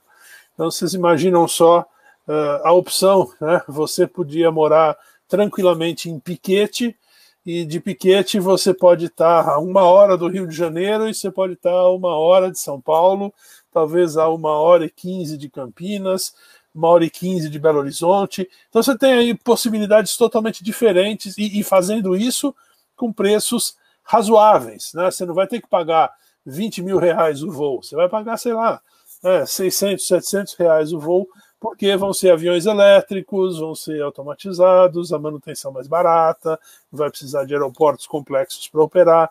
Então, isso é um dos né, daquelas grandes mercados que podem ser absolutamente explosivos, tipo Uber da vida. Aliás, não é de se estranhar que a Uber seja uma das empresas que está mais investindo nesse mercado. E agora a gente só tem um pequeno detalhe. Até agora a gente viu projetos maravilhosos desses, dessas avionetas, coisas fantásticas, ideias brilhantes, mas nada voou, né? Então vamos aí aguardar e ver como é que você faz para voar e depois para certificar essas, eh, essas aeronaves. É, é um, isso pode, pode mudar, na verdade, é, é tipo internet. Isso tem potencial para mudar a sociedade, tem potencial para mudar a maneira como a gente vive, aonde a gente mora, aonde a gente trabalha. E realmente é, é incrível o potencial por trás dessa ideia é incrível. E o que a United está fazendo é basicamente se posicionar para eventualmente ser um dos grandes players quando esse negócio funcionar. Então, mas é aquilo, né? Você vai lá e você aposta. Pode dar certo, pode não dar certo. Tem alguns países aí que apostaram em algumas vacinas, né? Não sabia se a vacina ia dar certo ou não. Foi lá, comprou as vacinas mesmo que não fossem dar certo. Deu certo, beleza, tem as vacinas. Países que acharam que isso era arriscado, que não valia a pena fazer, hoje estão sem as vacinas na, na fila esperando para receber. É a mesma coisa. É, vamos que vamos. Valeu, Adalberto. Muito boas observações, aí, sua explanação excelente. Pescada. Eu deixei aqui no, no chat para o pessoal dar uma olhadinha, quem ficou interessado e ver como que é esse projeto, porque tem bastante coisa ali explicando, é bacana. Eu que gosto dessa, dessa área aí de, de startups, tudo, e é o que o Adalberto falou, é preciso de muito dinheiro e pouco retorno no começo, não tem como. Né? Então, por isso que a, a, a, bagatela que a United vai colocar é mais de um bilhão de dólares no negócio. Então, realmente isso, se o negócio der certo, ela vai ter uma, um, um share já dentro de uma empresa dessa enorme, que pode ser uma coisa explosiva. Tem, tem também um apelo ali um pouco de marketing, né, de, principalmente de falar disso, é, de ser um avião elétrico que cabe quatro passageiros. Eles já deram uma estimativa de preço ali de 7 milhões e meio de dólares é um brinquedinho que eles estão estimando ser um brinquedinho caro, não vai ser uma coisa muito, muito simples. Mas olha, olha, olha a pegada é, da visão hoje do que a gente vai falar. Tem coisas aqui para falar sobre o ESG hoje, que é lá o, é, o ambiental, social e governança, né? Ali eles fazem já uma comparação para um passageiro que vai de carro de Hollywood para Los Angeles comparado com esse avião né, eles comparam a quantidade de emissões de carbono já é metade do que eles gastariam indo de carro. Então já tem também um apelo é, dessa parte de emissões, né? E com o helicóptero eles fazem uma comparação em que eles falam dos ruídos. Então vai ser uma outra, outra coisa também que eles querem desenvolver nisso para ter baixo ruído comparado, tipo com operações de helicóptero. É bem interessante. Quem se interessou, ela é archer.com. Só clicar lá e, e, e ver, é um site muito bem montado, bem bacana. Legal, legal, pescada. Olha, falaram de um voo que tinha da Rio Sul, de Fokker 50, tá, gente? Era entre Congonhas e Guarulhos.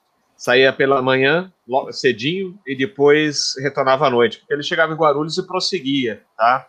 É, o Captain Bob, que esteve falou assim: olha, eu quero voar no Fokker 50 nesse trecho para ver né, que legal, em épocas que ainda não voava como piloto. E aí comprei a passagem. Yes! Vou pegar o Fokker 50 entre Congonhas e Guarulhos. Estou a bordo e não sai. Estou a bordo e não sai. Aí vem o pessoal, olha, pessoal, tá fechado lá nevoeiro. Então, infelizmente, vamos cancelar a decolagem. Vocês vão de ônibus para Guarulhos. Eu falei, putz, grila. Eu não falei assim, dispenso. Dá o dinheiro de volta, que para mim tá bom. A única vez que eu tentei embarcar nesse voo aconteceu isso. Mas tinha esse voo sim, fala, é, a galera aí lembrou do, do voo da Rio Sul entre Congonhas e Guarulhos. Bom, vamos lá, falando de notícias. Ah, mais uma not uh, comentário, a gente está ainda falando um pouquinho das viagens. Recebi aqui também mensagem: olha, vamos, quando a pandemia passar, venha para Manaus. Gente, quando essa pandemia passar, a gente vai fazer muita coisa. Não só viajar mais, mas também fazer os eventos é, com a galera, aí reunir a turma, São Paulo, para bater papo. Então, já teve um, olha, o Renato que, que organizou aí é, faz uma semana e teve gente que não, não conseguiu ir mas o Captain Bob não, não podia também, ele estava não só uh, em viagem, retornando de uma viagem de uh, normal de, de voo, depois emendei na primeira semana de férias que eu fui com a família para São Paulo, no caso da, do, do, meu irmão, visitar minha mãe, e depois emendei nessa viagem de Maceió, então não tinha como né, dar um alô para vocês lá, mas Renato, valeu aí pelo convite. E esperar também que depois da pandemia a gente consiga fazer um evento ainda maior do que vocês organizaram. Vocês estão lá de, de parabéns aí pela, por ter essa iniciativa é, de, né, de encontrar com a galera, apesar, né, não esqueçam nunca da máscara, que é super importante, é, não, não esquecer da máscara, olha lá, ó, ó, o Alberto está falando. Então, por mais que a gente queira, né, fazer esses eventos, a gente está segurando ainda um pouquinho, é, vamos passar essa pandemia, deixá-la embora para a gente fazer um grande evento. Quem sabe até outubro, novembro, quando a gente costumava sempre fazer uma pizza lá em São Paulo, a gente consiga já marcar isso aí, tá bom? Mas então vamos. Deixa eu fazer um comentário aqui justamente sobre isso, Fala. Robert. A Solange Fala, Ferreira está toda preocupada que vai ter que viajar, estava aqui dizendo que ia voar toda encapuzada. Solange, é. viaje tranquila, use somente a máscara, é suficiente. Use álcool gel na mão para mantê-la higienizada. Eu já falei isso aqui uma vez, eu vou repetir de novo para a sua tranquilidade. Né? O primeiro brasileiro que pegou a Covid foi aquele caso. Ele veio da Itália com a doença, chegou aqui em São Paulo, fez um churrasco com a família, passou a doença para seis pessoas no churrasco, mas não passou a doença para ninguém no avião. Então fique tranquila. Os aviões são lugares bastante seguros pela forma como a circulação do ar acontece de cima para baixo, com os filtros extremamente eficientes que tem lá. Pode viajar tranquila. Viaje com máscara para sua segurança, para a segurança dos passageiros, mas só isso é suficiente, tá bom? Pode ficar tranquila. É isso aí. Vamos, uh, Maragogi, só lembrando da viagem Maceió, a gente fez um passeio em Maragogi, fantástico, a piscina natural lá é maravilhosa, é, vale a pena fazer o passeio. Se vocês puderem, fiquem em hotéis na área, que tem resorts bem legais, né? vale a pena passar, porque é, como eu falei no início do episódio, você pegar a estrada é muito ruim, é 105, né, lá é, da, de Alagoas. É muito perigosa, muito cansativo você pegar duas horas. Na volta foram três horas de micro-ônibus, porque o, cheio de caminhão, então é muito perigosa a estrada. É, mas o passeio lá é legal, mas como até falaram, serviço, serviço lá é bem limitado. Se você não ficar nos resorts, você vai ter os restaurantes, e, e, o preço, como eu falei, você vai pagar, quando você vai ver, você gastou uma nota preta, mas é, você tem que lembrar que tem gente que depende desse valor. Então, você vai pagar empresa turismo para chegar lá. Para você ir na piscina natural, 70 reais. Cada um.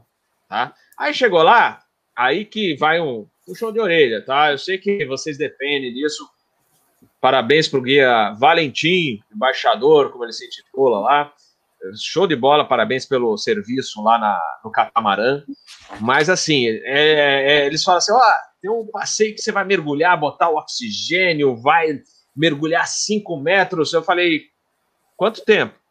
Ah, vai uns 20, 25 minutos. Oh, 25 minutos, 25 minutos é legal. E eu não tinha ainda feito mergulho. Eu falei assim, bom, quem sabe eu já né, acho legal e eu, eu sempre tive na cabeça de fazer o curso de mergulho um amigo meu, o Torelli, que vocês conhecem, é, comandante também, já fez o curso mergulho, porque ele foi num desses passeios, curtiu mergulhar e falou: ah, agora vou fazer um curso mergulho até 30 metros, que vale a pena. E é o que eu pretendo fazer com a família. Mas, gente, 120 reais para você mergulhar. Putz, grila. Não, porque tem as fotos submarinas, pô. Né? Mas, putz, 120 é muita grana, cara. Mas, vamos Vai, é aquela coisa. Falei, eu quero.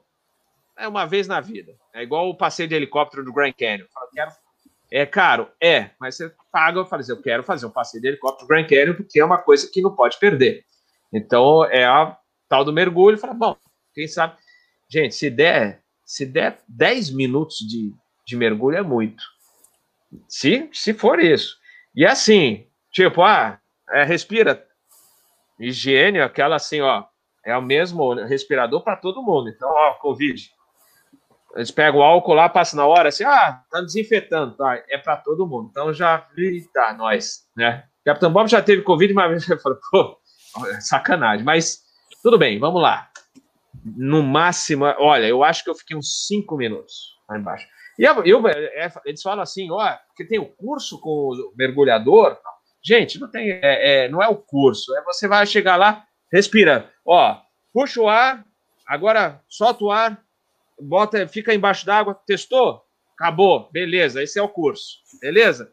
E você não vai, não pensa que você vai assim, ah, eu vou para cá nesse canto aqui e o cara só fica de olho. Não, ele vai te puxando. Assim, ah, agora fica só de mão fechada, ele vai, você vai onde ele quiser. Você vai aqui, olha lá o peixinho, também olha o peixinho. Então é isso, gente. Então, olha, se tiverem pretendendo fazer viagem, não deixem de visitar as piscinas naturais de, lá é, de Maragogi, valem a pena. É um lugar muito lindo. Os peixes estão lá, você não vai precisar mergulhar para ver os peixes, fazer um mergulho lá especial. Você vai ver, no mergulho especial você ainda vê os peixes maiores, mas olha, só se você quiser, nunca fez e quer falar assim, não, eu quero fazer uma vez para ver se eu vou curtir e se eu vou querer fazer um curso. Foi o que eu falei para o mergulhador lá. Ó, legal que serviu de incentivo para fazer o curso. Ah, ele até deu as dicas lá para fazer o curso. Então, mas se pensar que vai fazer um negócio maravilhoso, então fica esperto que não são 25 minutos, não, tá? São 5 minutos a 10, olhe lá, tá? É, é aquilo. Então fica a dica aí. E o almoço lá, que a gente almoçou no restaurante, tá? também não é assim, é filé parmegiana. Pô, Captain Bob, você vai comer filé parmegiana na praia de Maragogi, em Maceió? Eu falei assim, não, estou é, pensando nos filhos. Os filhos não comem frutos do mar. Então estavam lá com a gente. Então, 100, sei lá, não me lembro agora, mas tinha lugar que era 100 reais. Eu falei, peraí, mas 100 reais o filé parmegiana? Não, então, é que dá para duas pessoas, mas duas pessoas, 100 reais? E aí, no fim, olha, fica a dica aí também. Dá para mais gente, tá? Três, até, ó, a gente comeu um filé, deu para quatro. Então, não, fica esperto assim, pega uma guarnição a mais. Ficou a dica aqui do Capitão Bob para vocês. Mais uma dica de viagem para vocês ficarem espertos aí nessas viagens para o Nordeste. Vale, valem a pena as viagens, curtam bastante, mas turista tem que prestar atenção em algumas coisas que senão acaba gastando um pouco mais. Vamos lá, vamos ler mais notícia. LAN, a LAN Argentina cessou operações, a gente já sabia, já tinha, já tinha essa notícia é antiga, mas agora oficialmente LAN Argentina encerrou operações após 15 anos, é, que na realidade seria a, Latam, parte da Argentina, que encerrou operações. Eles estavam tentando entrar em acordos, né, sindicato, etc. Que a Argentina é bem, né, eles pegam bastante nessa, nessa questão e agora definitivamente deixou de operar. Quem vai falar pescada? Sim, Bob. É, essa a gente já tinha visto mesmo com relação a isso da LAN Argentina. Eles estão eles estão fechando as operações depois de 15 anos, né? de voo, e eles já estavam parados desde junho de 2020. Né? Eles tiveram também é, restrições impostas por esse governo maravilhoso que agora governa a Argentina. Né? Eles foram muito rígidos né, com relação é, a essa parte de voos, e aí aproveitaram né, para injetar capital na aerolíneas argentinas para eles continuarem voando ali, e isso está prejudicando muitos concorrentes, né? Eu vi ali a, aquela JetSmart que a gente encontrava lá também em Santiago, tanto a JetSmart quanto aquela Fly Bond, Bondi, não sei como é o que se pronuncia, Fly mas Bond, também né? é. Bond, né? E estão sofrendo bastante, né? Porque lá está um, um lugar bem complicado de voar. Eles conseguiram fazer um acerto, né, com os funcionários, com parte dos funcionários, o que eu, que eu encontrei aqui foram 1.500 que conseguiram ali, aquele para fazer tipo uma aposentadoria precoce, né? Então eles já conseguiram tirar 1.500, mas o principal ponto que está pegando nisso aqui é que eles precisam reembolsar as pessoas que compraram as passagens. E isso daí vai ser um pega para capar. É, pois é, pois é. Adalberto, Argentina, aqui na América, aqui na América Latina, é o, o país que tem aviação mais uh, cuidado com a palavra que eu vou usar, mais atrasada. Não é atrasada uhum. em termos né, tecnológicos, é atrasada em termos de calendário, em termos absolutamente cronológicos. Né? Enquanto a, a, a deregulation, né, a desregulamentação do transporte aéreo que começou em 78 nos Estados Unidos e que veio como uma onda liberalizando todos os mercados de transporte aéreo pelo mundo inteiro, eh, chegou, bateu aqui no Brasil só em 2001, né, quando foram liberalizados os preços eh, das passagens, ainda não chegou na Argentina. Né? Provavelmente, acho que é o, é o que eu me lembre, é o último país que ainda tem tarifas controladas e coisas desse tipo. Então, efetivamente, eles estão com políticas e estruturas de transporte aéreo bem, bem mais antiquadas. Tem um pouco a ver né, com a própria cultura e com a própria linha política de boa parte dos governos que passou por lá. Vamos ver como é que isso vai, como é que isso vai evoluir, porque realmente é, absolutamente irreal você querer competir com uma empresa que é estatal e que recebe dinheiro do governo para se manter, quando você não tem passageiro e não tem como fazer receita. E eles podem continuar lá belos lampeiros e folgados porque estão recebendo aportes do governo. Então, é, é, é complicado. É complicado. É, é, o, é, o, é o país que tem as maiores restrições é, da América Latina, é o país que tem as maiores restrições no bilateral com o Brasil. E temos ainda restrições de direitos de tráfego, é, justamente porque a perspectiva deles é a seguinte: né, se eu autorizar mais frequências, serão mais empresas brasileiras vindo para cá, porque eu só tenho aerolíneas argentinas para ir daqui para lá, então eu vou limitar o número de frequências, porque aí gradualmente aerolíneas argentinas vai crescendo, vai gerando mais dinheiro, e a gente sabe que não é bem assim que as coisas estão acontecendo, né? Mas enfim, é uma, é uma, uma pena a gente ver essa, essa redução, porque é um mercado importante, é um mercado grande, grande população, o país é grande, merecia uma, uma aviação mais, uh, mais atualizada. Né? De novo, não, não do ponto de vista técnico, eles têm aviões modernos, eles operam, né? a operação técnica e tecnológica deles é boa, é adequada, mas realmente eu falo mais em termos de, de, de estruturas econômicas da indústria. Né? Perfeito. Peter.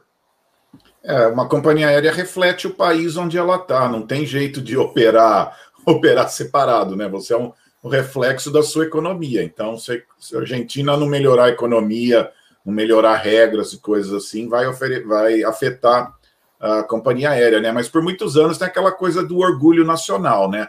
A Aerolíneas era o que a Varig era, nosso orgulho nacional de ter uma empresa, né? Então, eles vão fazer tudo para manter a empresa ali flutuando, mesmo quando a coisa está difícil, né? Mas Vamos ver, a oportunidade agora, pelo que eu li aqui, né? A JetSmart, se for esperta, pega um pouco desse mercado aí mais para frente, né? Ela tem um baixo custo, né? Mas ela ainda é muito tímida lá, né? Então vamos ver. Mas é, é que nem a gente falou, né? A gente já tinha anunciado, já estava seis meses, né? Já tinha morrido, faltava enterrar, né? É.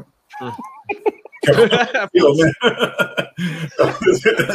Resumindo assim, no, no jeito popular, né? Mais ou menos isso, né? Então chegou o momento aí, né? Vamos ver agora daqui para frente aí, né? Acrescentando, Bob, aqui ali falando da, daquela parte econômica que a gente vê da Argentina, naquela época que, que a gente ia ali na, na rua Florida ali para fazer o cara câmbio, câmbio, câmbio, que o câmbio era uhum. controlado, né? A gente tinha o, era por volta de 15 a 17 pesos para você comprar um dólar. Só para vocês terem ideia onde está isso hoje em dia, com esse descontrole, 88 pesos para comprar um dólar. Meu Deus. Dois anos e pouco depois. É feio. Bons tempos, né, pescada? Que a gente ia para Buenos Aires, era, era uma época boa. Pessoal, falando só um... Posso, posso Manda, fazer um off-topic aqui, Robert? Fala, Eu fico vendo aqui os comentários, né? Eu vejo um monte de gente metendo pau aqui nos produtos turísticos brasileiros, que é caro, que é, que é ruim. Gente, né, nós, nós precisamos melhorar em termos de desenvolvimento de produtos turísticos. É, particularmente, eu vejo isso como um dos principais entraves para que o Brasil realmente entre na rota do turismo internacional. Realmente, os nossos produtos turísticos, na média, na média, são ruins. Né? Os tours são mal organizados, uh, o mergulho de 20 minutos, na realidade, é um mergulho de 5 minutos, né? Esse, o almoço oferecido é meio ruim. Esse tipo de, esse tipo de problema, uh, uh, no meu entendimento, é o que afasta os turistas internacionais aqui do Brasil. Não porque, né, porque eles venham e não gostem, mas é porque eles nem vêm. Né? como essa é a impressão, quem vem normalmente sofre isso e acaba, né, o boca a boca acaba, uh, acaba difundindo essa imagem ruim, então eles acabam nem, nem vindo para cá. Tá? Então, isso. Agora, vamos, vamos também lembrar de uma coisa, né? Vamos começar pela gente mesmo, né? Pela gente não falando mal do país e não falando mal. Eu vi aqui, não sei nem quem foi que fez o comentário aqui que o aeroporto Galeão é o aeroporto mais perigoso do mundo. Calma, gente, calma. Eu sei que a linha amarela, a linha vermelha não são assim né, os lugares mais seguros do mundo, mas, gente, tem, tem aeroporto muito mais perigoso, tem cidade muito mais perigosa do que o Rio de Janeiro. Né? Então vamos, né, vamos, vamos relativizar as coisas. A gente também tem que se valorizar um pouquinho. É como eu falei, é, viajar pelo Nordeste, é você tem praias maravilhosas, é, tem, só tem que tomar cuidado realmente com é, os serviços, é, ficar, é, prestar atenção, né, quem que você, que tipo de serviço você está contratando, ah, almoço, onde é esse almoço, são os cuidados que você tem que tomar. Agora, as praias são fabulosas, né? Maceió, como eu falei, tá de parabéns, eu gostei muito da cidade, assim, do que tem hoje, é, minha esposa falou, pô, a gente tem que voltar mais aqui, porque realmente hoje está muito legal. Gente, falando, vamos falar um pouquinho de segurança de voo, rapidamente, é, falando do relatório preliminar daquele 737 que caiu na Indonésia no início desse ano, e também é, do é, que mais que a gente ia falar do acidente do saiu do relatório, né? Do acidente do helicóptero do Sikorsky S-76, que é, acabou é, levando à morte o, o uh, jogador de basquete, da, famoso jogador de basquete, que é o Cole Bryant. Então, para falar desse assunto, eu vou chamar o nosso especialista do NTSB, o Eduardo Berenstein, que é do National Transportation Safety Board, lá dos Estados Unidos, e ele que fala aqui no, no Fly Safe também sobre esse assunto, falando do 737, inclusive, o, o último, a gente fez já alguns episódios, acho que foram dois, né? É, o segundo a gente já comentou sobre autotranto. Então vamos lá, vamos chamar Berenstein. Fala, Berenstein. Pô, a gente fez você madrugar hoje. É, é Para mim é bom dia, amanhecendo o dia. Nem como vai? Tudo bem, pescado? Olha, o Berenstein ainda tá com aquela. Pô, por essa hora é sacanagem, mas tudo bem. Mas, Berenstein, obrigado por atender o, o nosso chamado aqui. Então vamos começar pelo 737, o acidente da Indonésia. O que, que você pode nos passar? A gente já adiantou alguma coisa sobre o Auto Throttle naquele episódio anterior do, do acidente. Uhum. Então, se você tiver alguma coisa a mais, pode comentar também. Desculpa a minha voz, mas é eu tive uma crise alérgica nesses últimos dias. É, Aqui, de vez em quando, bate um vento diferente, vem muita smog da China, isso ataca a minha alergia. Então, gente, saiu um relatório preliminar é, mostrando alguns defeitos que o avião é, já tinha é, apresentado no passado, e nos últimos dias antes do, do, do, acidente, no dia 3, 4 e 5 de janeiro, o autotroto já começava a mostrar é, é, problemas que vinham acontecendo diariamente, os pilotos iam lançando é, no livro de bordo de que o autotrota não estava funcionando, está é, funcionando mal e estão considerando ele é, não funcionando. E também mostra que houve um, um, uma liberação mel do, do indicador de airspeed do, do lado do piloto, é, mostrando que ele teria sido liberado com problema é, a gente está guardando é, o, o, instrumento ser encontrado, porque às vezes o que pode acontecer é uma indicação, é, não uma indicação, mas uma classificação errônea da pane do instrumento, isso já aconteceu no passado. A gente vê até hoje, às vezes a gente pega um avião, diz que a pane é tal, você vai ver o equipamento está funcionando. Ou alguma outra coisa que é falha no equipamento, que é considerado equipamento não funcionando, mas ele continua mostrando indicação. Mas o que chama mais atenção é o autothrottle, que, que é, a maneira como ele foi, é, é, ser, é, o serviço foi feito, eles foram fazendo byte, é, que é o built-in test equipment, que o próprio equipamento faz um teste e dá ok ou não ok, e eles foram tentando limpar os cabos é, de conexão do sistema do computador com o avião. Isso estava mostrando é, é, que resolveu o problema por pouco tempo, tanto que no dia seguinte o problema se repetia, e mostra também agora com todo, toda a informação tratada, mostra que realmente o, o, motor número 1 um, ele começou a diminuir a, a velocidade, uma potência, ao ponto de que o avião entra é, numa espiral, entra em upset é, recovery e acaba, é, desculpa, entra em upset e acaba entrando, o que a gente diz em faca, o avião começa a fazer isso até ele dar um, como a gente chama de dar uma estrela no ar. É, a gente ainda com dificuldade de criar a animação por causa de alguns dados é, que ainda precisam ser checados, porque isso vai influenciar dizer se o avião entrou de faca assim ou se ele entrou de faca caindo pelo lado. É, e quando a gente conseguir fazer a animação e for disponível, é, vai dar para ver bem como foi a reação deles e a reação do avião. É, vamos aguardar o voice recorder ser achado e conseguir fazer a interpolação da voz com o, a animação. Uh, alguém gostaria de fazer uma pergunta ao Berenstein, dos nossos convidados? Ô, Berenstein, uh, e o caso que você perde um motor, não seria uma coisa similar? Você perdeu o motor, você compensaria. É pelo seguinte, a gente tem é, uma nomenclatura a gente chama de pseudo-monomotor. Uhum. É, por exemplo, a gente, várias empresas usam, acabam usando a mesma, é, o mesmo sílabus para testar os primeiros oficiais, os copilotos para serem promovidos a comandante, uhum. e eles botam sempre uma situação que a gente tem muitos dados a respeito, que é botar o avião em voo de cruzeiro e a gente dá para o piloto um engine stall. Aí a pessoa vai até o QRH e diz lá, bota o motor em idle. Eles começam a trabalhar a pane, como engine stall, e esquecem de fazer um drift down. Hum. É, e aí a cabeça do piloto começa a dar aquela situação, mas o avião, o motor não está desligado, mas ele não tem potência. Então você não consegue manter o nível. E muito e surpreende que muitos pilotos não começam o drift down até o avião começar a entrar em stall.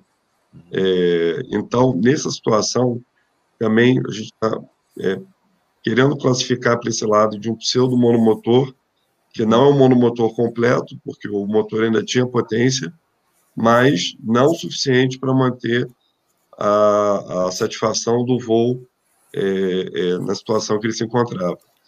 E também a gente pode ver, isso até não foi com o avião da Boeing, foi com o Airbus 330, é, que acontece exatamente, exatamente a mesma coisa. O motor começa a perder potência, o avião começa a entrar numa atitude anormal e a tripulação só começa a reagir depois que o stall já acontece.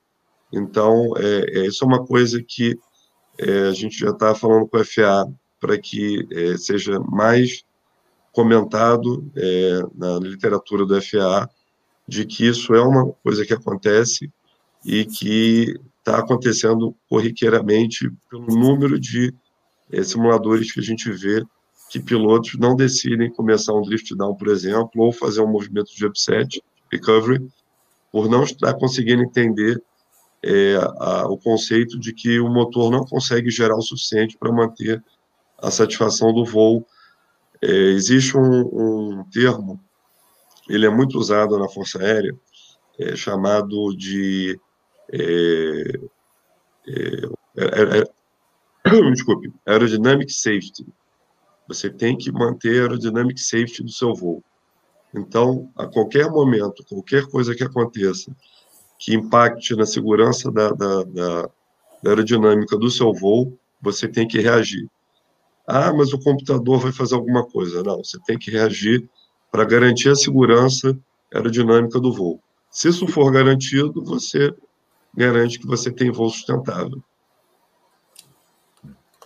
Perfeito. Eduardo, o problema era só no autothrottle, né? Se o piloto tivesse desligado o autothrottle e dado potência, não teria acontecido o acidente?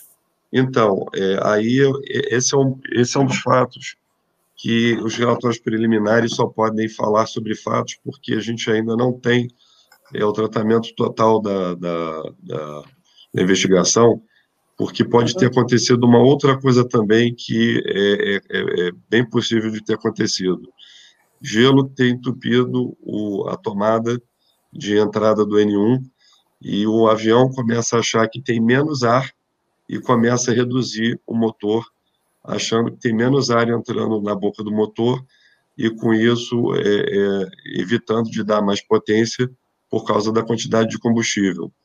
É, isso eu já vi acontecendo uma vez num voo meu, indo até para Buenos Aires, estavam falando aí de Argentina, a gente estava pegando muito gelo e o motor número 2 é, começou a reduzir a potência.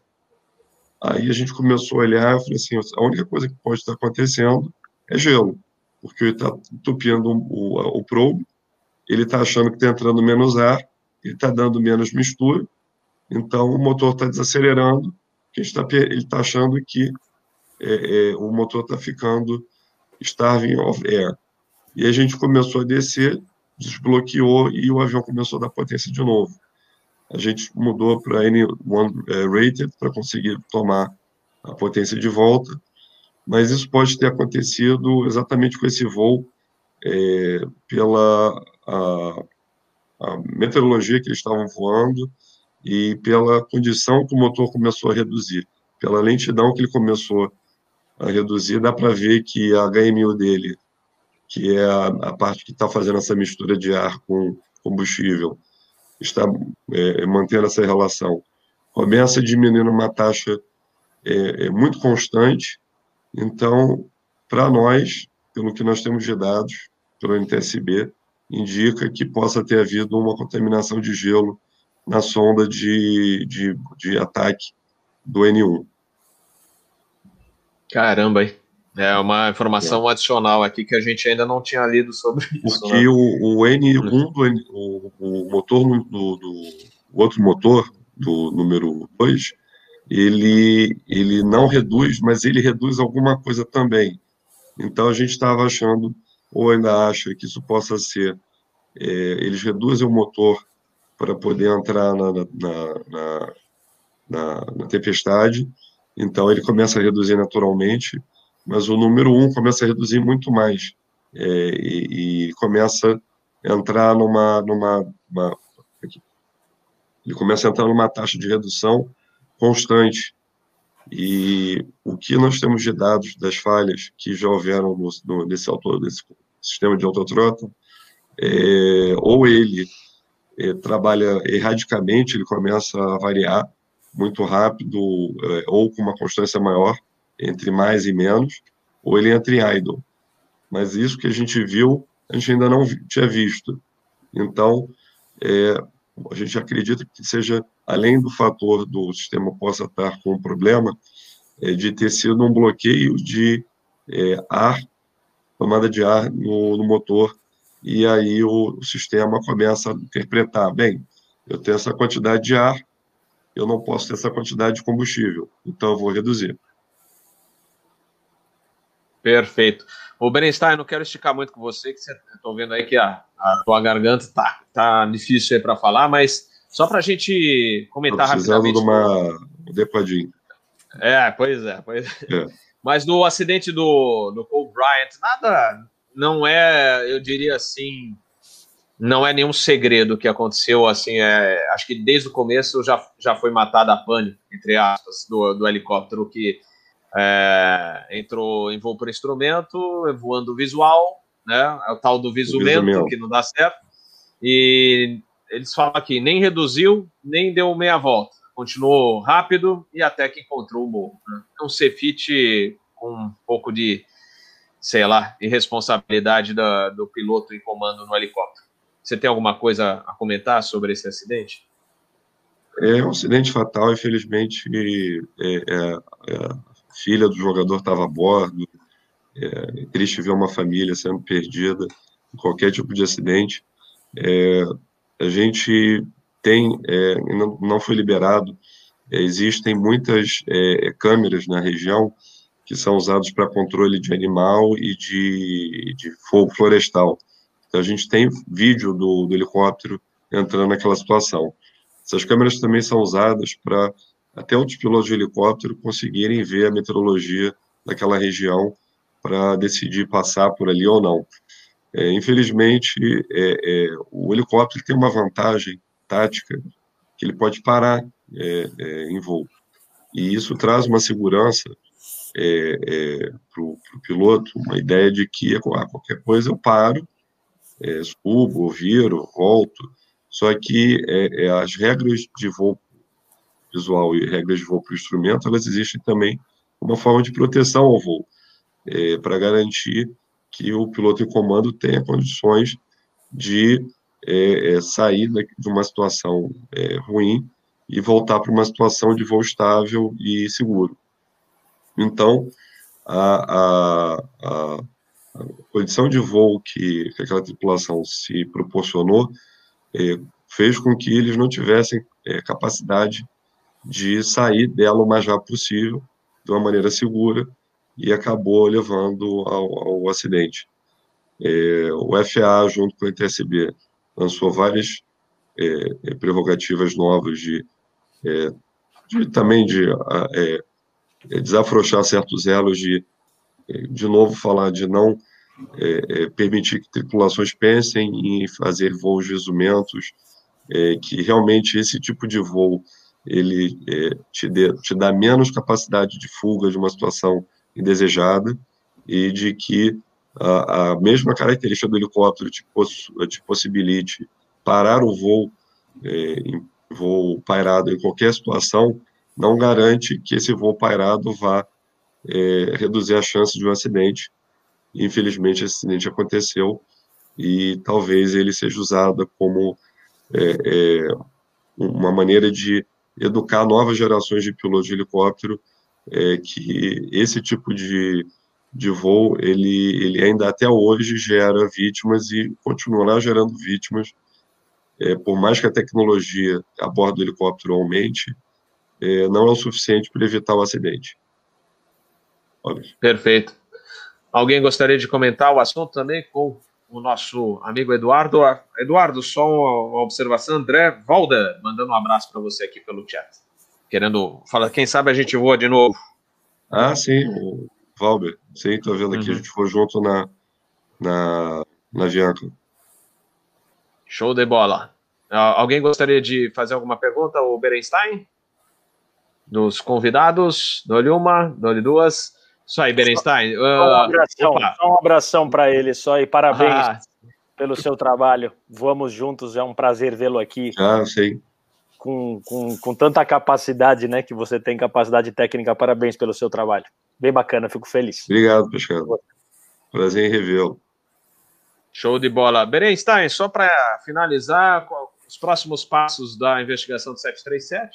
Tem alguma coisa então, assim? A gente a está ajudando o, a investigação local a, a conseguir produzir a, a, o 3D, né, animação, é, a gente já tem uma animação, ela, ela ainda é falha, mas ela já é o suficiente para a gente é, é, é, ajudar a tomar é, certos rumos da investigação. A gente precisa recuperar a, o sistema do, do Autothrottle para fazer o teste, para ver é, realmente o que, que ele ajudou ou não, ou se ele é o fator contribuinte ou o fator do acidente. a gente tem que checar algumas coisas ainda, é, com a, a, o balão meteorológico que eles lançaram naquele dia, na sonda, e a NASA está ajudando com um satélite deles que tira uma foto é, infravermelha da, da atmosfera para conseguir ver a formação de gelo da, ali, realmente a formação de gelo, eles conseguem produzir um, uma animação é, e, e uma foto melhor do que o NOAA, e, às vezes ela não é, é não é, é disponibilizada para o voo civil, mas é, eles conseguem nos dar uma ideia melhor, é, conseguir testar alguma das teorias que estão surgindo, é, mas a do entupimento de, é, da probe do motor é uma bem é, possível pelas várias vezes que já vimos isso acontecendo. existe um, agora o envolvimento da Boeing, é, justamente porque isso começa a trazer é, dúvidas sobre a navegabilidade da aeronave. É, então, eles estão, desde o início, já estavam bem, é, é, já estão participando bem da investigação, agora eles estão um empenho maior, porque eles não querem que haja um, um problema com a certificação do, do sistema e do 737. Então, a gente deve agora aguardar o encontro do CVR, que vai nos ajudar em várias coisas, que aquilo que a tripulação possa ter visto a bordo, até do que, que está acontecendo, por que, que é, é, esse sistema está reagindo dessa maneira, pode nos dar uma resposta do que, do que, que realmente aconteceu. É, a gente tem um, um, o FA tem um núcleo a respeito de encontro com nuvens a baixa altura e in cloud turbulence e in cloud ice.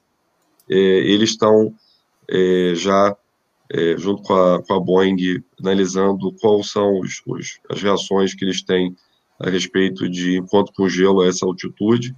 É, talvez isso tenha que sofrer um update, como houve a respeito de encontro de gelo em alta altitude, que é onde a gente teoricamente não encontraria gelo, é, e também é, a respeito de reação ao upset recovery e aos pseudos monomotores que podem acontecer, é, que a gente tem visto que tem acontecido, isso mais por questões de simulador, acontecido da má identificação dessa situação pelas tripulações. Robert. Obrigado, Berenstein. Valeu, obrigado pela participação, trazendo informações é, sempre é, importantes e bem explanadas aqui no canal Asa. O Berenstein que sempre tem participado dos episódios de segurança de voo do FlySafe. É, quem não viu ainda o último episódio do FlySafe, que a gente gravou uma entrevista com ele, uma, uma edição extra com informações complementares sobre aquele acidente do, do 767 da Atlas. Quem não assistiu ainda, vale a pena dar uma olhada lá, tá bom? Ô, Berenstein, melhoras aí, boa semana para você e melhoras, hein? Obrigado. Deixa eu só responder Valeu. que o André está perguntando desse vídeo, ele, a gente ainda não está disponível ao público. Ele ainda vai, é, assim que ele for completamente é, é, crível, a gente vai, vai soltar ele. Perfeito, perfeito. Brenstein, vai lá descansar. Achei que aí é de manhã, mas acho que você está precisando dar uma relaxada, uma descansada e melhoras aí. Pra Preciso tomar saúde, é o remédio para garganta. É isso aí, vai lá. Um abraço. Mais, gente. Boa, boa, boa Valeu, semana. Tchau. Valeu. Valeu, tchau, tchau. Isso aí. Uh, então a gente já é, comentando aí sobre a parte de segurança de voo, das notícias da semana, do acidente do do Kobe e também do 737 da Indonésia, que aconteceu em janeiro, logo no início né, de, de janeiro. Uh, saiu a informação aí, a, o relatório preliminar, então tudo explanado aí com clareza para vocês. Vamos dando eh, prosseguimento aqui ao nosso é, Asa News. Uh, queria comentar agora, antes de falar das empresas brasileiras, a gente vai fazer um breve resumo do que aconteceu na semana com as empresas brasileiras, só falar uma notícia também que sacudiu o mercado aí, muita gente lamentando, mas a Bombardier canadense vai cortar, né, está demitindo 1.600 funcionários e encerrando a linha de produção do famoso jato executivo Learjet. Então, eles esperam conseguir uma economia de 400 milhões de dólares é, ao redor de 2023, é, esse ano perto de 50 milhões de dólares. Então, é a história de um avião é, de alta confiabilidade, excelente, que é o Learjet, as últimas versões maravilhosas. Então, é uma história que está se encerrando. A Bombardier, então, vai demitir 1.600 1.600 funcionários e encerrar a linha de produção do Learjet. Adalberto. Não sei nem o que dizer, viu, Robert? É o fim de uma era, né? É o fim de uma era. É, então, é, só, me, só me preocupa porque é aquilo, a gente vê é, cada vez é, menos aviões é, da aviação geral sendo produzidos. Né? eu tive semanas atrás pesquisando as estatísticas da Gama e vi que eh, foram produzidos em 2018, não tinha ainda os dados de 2019, mas eh, ah, desculpa, não tinha os dados de 2020, não, em 2019 tinham sido produzidos 24 aviões. Né? Então, 24 unidades de um produto para um mundo que tem 7 bilhões de habitantes. Isso ridículo. Isso não existe, esse mercado não, não pode sobreviver assim. E é uma lástima a gente ver a Jet, que foi quem efetivamente lançou uh, o jato, né, o, o, transporte executivo na era do jato, você vê essa marca sendo simplesmente abandonada. É um, é um, é um crime. É um crime e, e, a troco de quê? Né? A troco da Bombardier se, se concentrar nos jatos executivos de grande porte que são ultra, mega, super duper exclusivos e que definitivamente estão fora do alcance de qualquer empresa uh, média. Né? Se não for uma grande corporação multinacional, não adianta você nem pensar em comprar um avião desses. Então é, é uma, uma lástima. Agora, né, o lado positivo é que fique a lição, né? Que fique a lição. Se você quer brigar com a Boeing e com a Airbus, tenha bolsos muito fundos. Tá? Se você quer fazer um avião que vai brigar com o Boeing 737 com o Airbus 320, meu amigo, se prepara. Isso que a gente está vendo nada mais é do que o, né, o, o fim, é, o, a consequência do projeto C-Series ter sido ambicioso demais. Quer dizer, a Bombardier deu de presente o projeto para a Airbus, a Airbus ainda vai ganhar muito dinheiro com esse avião, o avião é bom para caramba, mas a empresa simplesmente não sobreviveu porque é, não conseguia competir com todo lugar que eles chegavam para vender o C-Series, a Airbus e a Boeing iam lá e ofereciam seus modelos com descontos enormes. Então eles não conseguiam vender em canto nenhum. É, é uma lástima, é uma pena. é verdade. É uma pena. É verdade. Peter, Uh, só, só, um dado histórico, né? A, a Bombardier comprou a, a, a Learjet em 1990, então ela já tinha uh, 1990.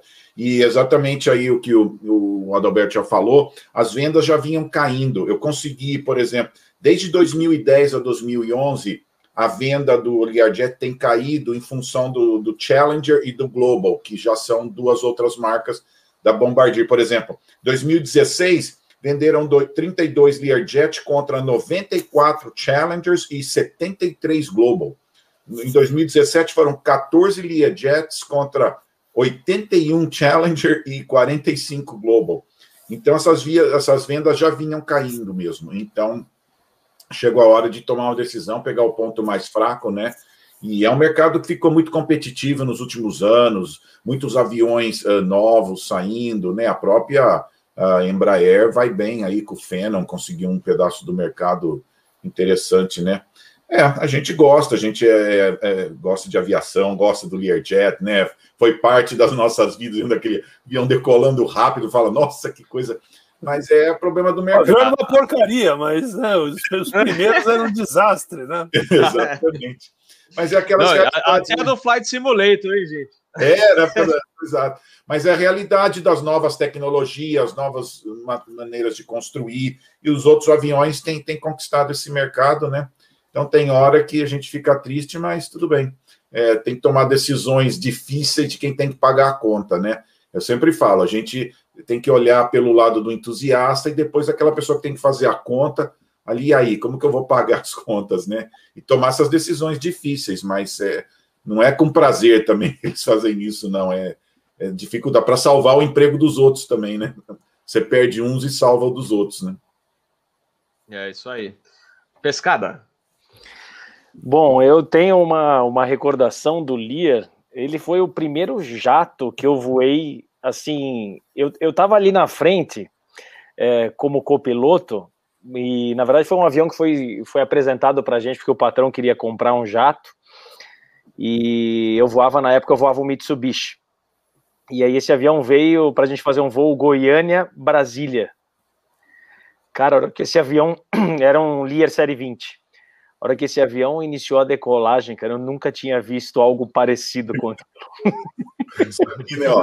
e o comandante já era experiente, assim, e ele falou, ele me chamava de sardinha, né? Porque meu sobrenome ele me chamava de sardinha, ele falava assim, sardinha, dá uma olhada nesse avião. Cara, eu via, é uma lembrança assim, tipo, eu cheguei em Brasília, eu ainda não, eu estava em Goiânia ainda, não tinha, é, foi, é uma reação bem diferente para a gente que voava um avião turbo-hélice, né, para você pegar um, um avião daquele, realmente é uma bala, né, então é, a gente tem um carinho, assim, quem gosta muito, assim, de aviação executiva, o Learjet é um avião que fez muito sucesso, né, vendeu muito, mas é o que o Adalberto falou, agora a gente olhando para os números lá da Bombardier, eles realmente estão focando nos outros aviões, nos aviões maiores, né, porque ele já vem vendendo menos como o Peter também puxou aí, eu puxei os números de, de 2020, foram 59 Globals, 44 Challenger e somente 11 Learjets.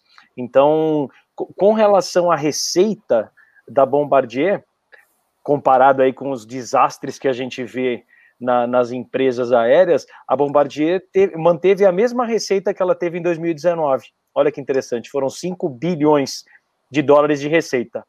Porém, o mercado, para quem gosta de acompanhar o mercado de renda variável, de ações, é, as ações da Bombardier vêm caindo desde 2018. As ações naquela época ali estavam por volta de tipo 5, 5 dólares. Hoje, pasmem, 62 centavos, cara. Então, assim, a Meu empresa, Deus. não é, não é só ela tirar o Lear.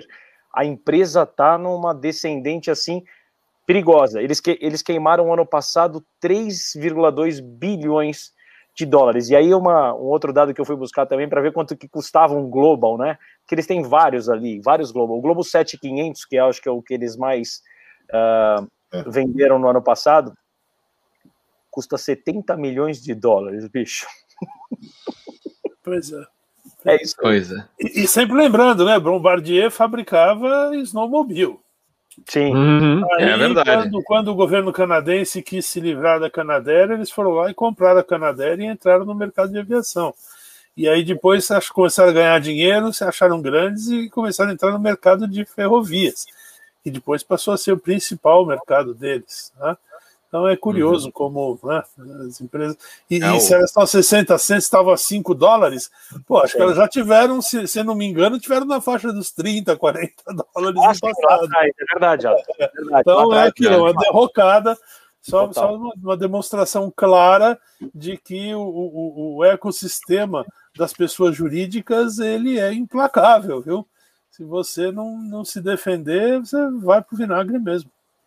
É verdade. Ah, aliás, o Adalberto falou das ferrovias, dos, é, a Bombardier faz os famosos monotrilhos que o pessoal vê na Disney, né? É, são da Bombardier. E se não falha a memória, o monotrilho aqui do aeroporto de Porto Alegre, que interliga o aeroporto à, à ferrovia do Transurb, é também é, da Bombardier. Então, eles Poxa, trabalham acho que não. Aí é da Coester, não é não, Robert? Eu, ah, eu não, não sei, eu acho que é a Bombardier que eu vi lá. O que, o que é a mas, Bombardier mas eu... é a linha, esse eu posso garantir, a linha prata que tem aqui em São Paulo é, é, é o monotrilho vagalume. É, funciona ou não funciona? Problemas sérios lá. Ai, ai. Uh, bom, e, e, se for da Bombardier, vai ser de Guarulhos também, que falaram que é o mesmo que vai ter em Porto Alegre, que eles vão instalar em Guarulhos para ligar a ferrovia, né, aquela estação é, da ferrovia da, da frente do aeroporto até os terminais. Então vai ser o mesmo monotrilho que tem lá em Porto Alegre. Bom, pessoal. Uma vamos... coisa aqui que eu queria dizer aqui, o Rodrigo Silveira está dizendo que o Lear 23 decolando em Congonhas era música para os ouvidos. Música nada, Rodrigo. Isso é um barulho infernal. Esse negócio tem que ser proibido decolar em cima de cidade. Aquilo era bom, ensurdecedor. Não, não. O bom seria assim: serviço TI decolando de madrugada, melhor ainda. ai, ai.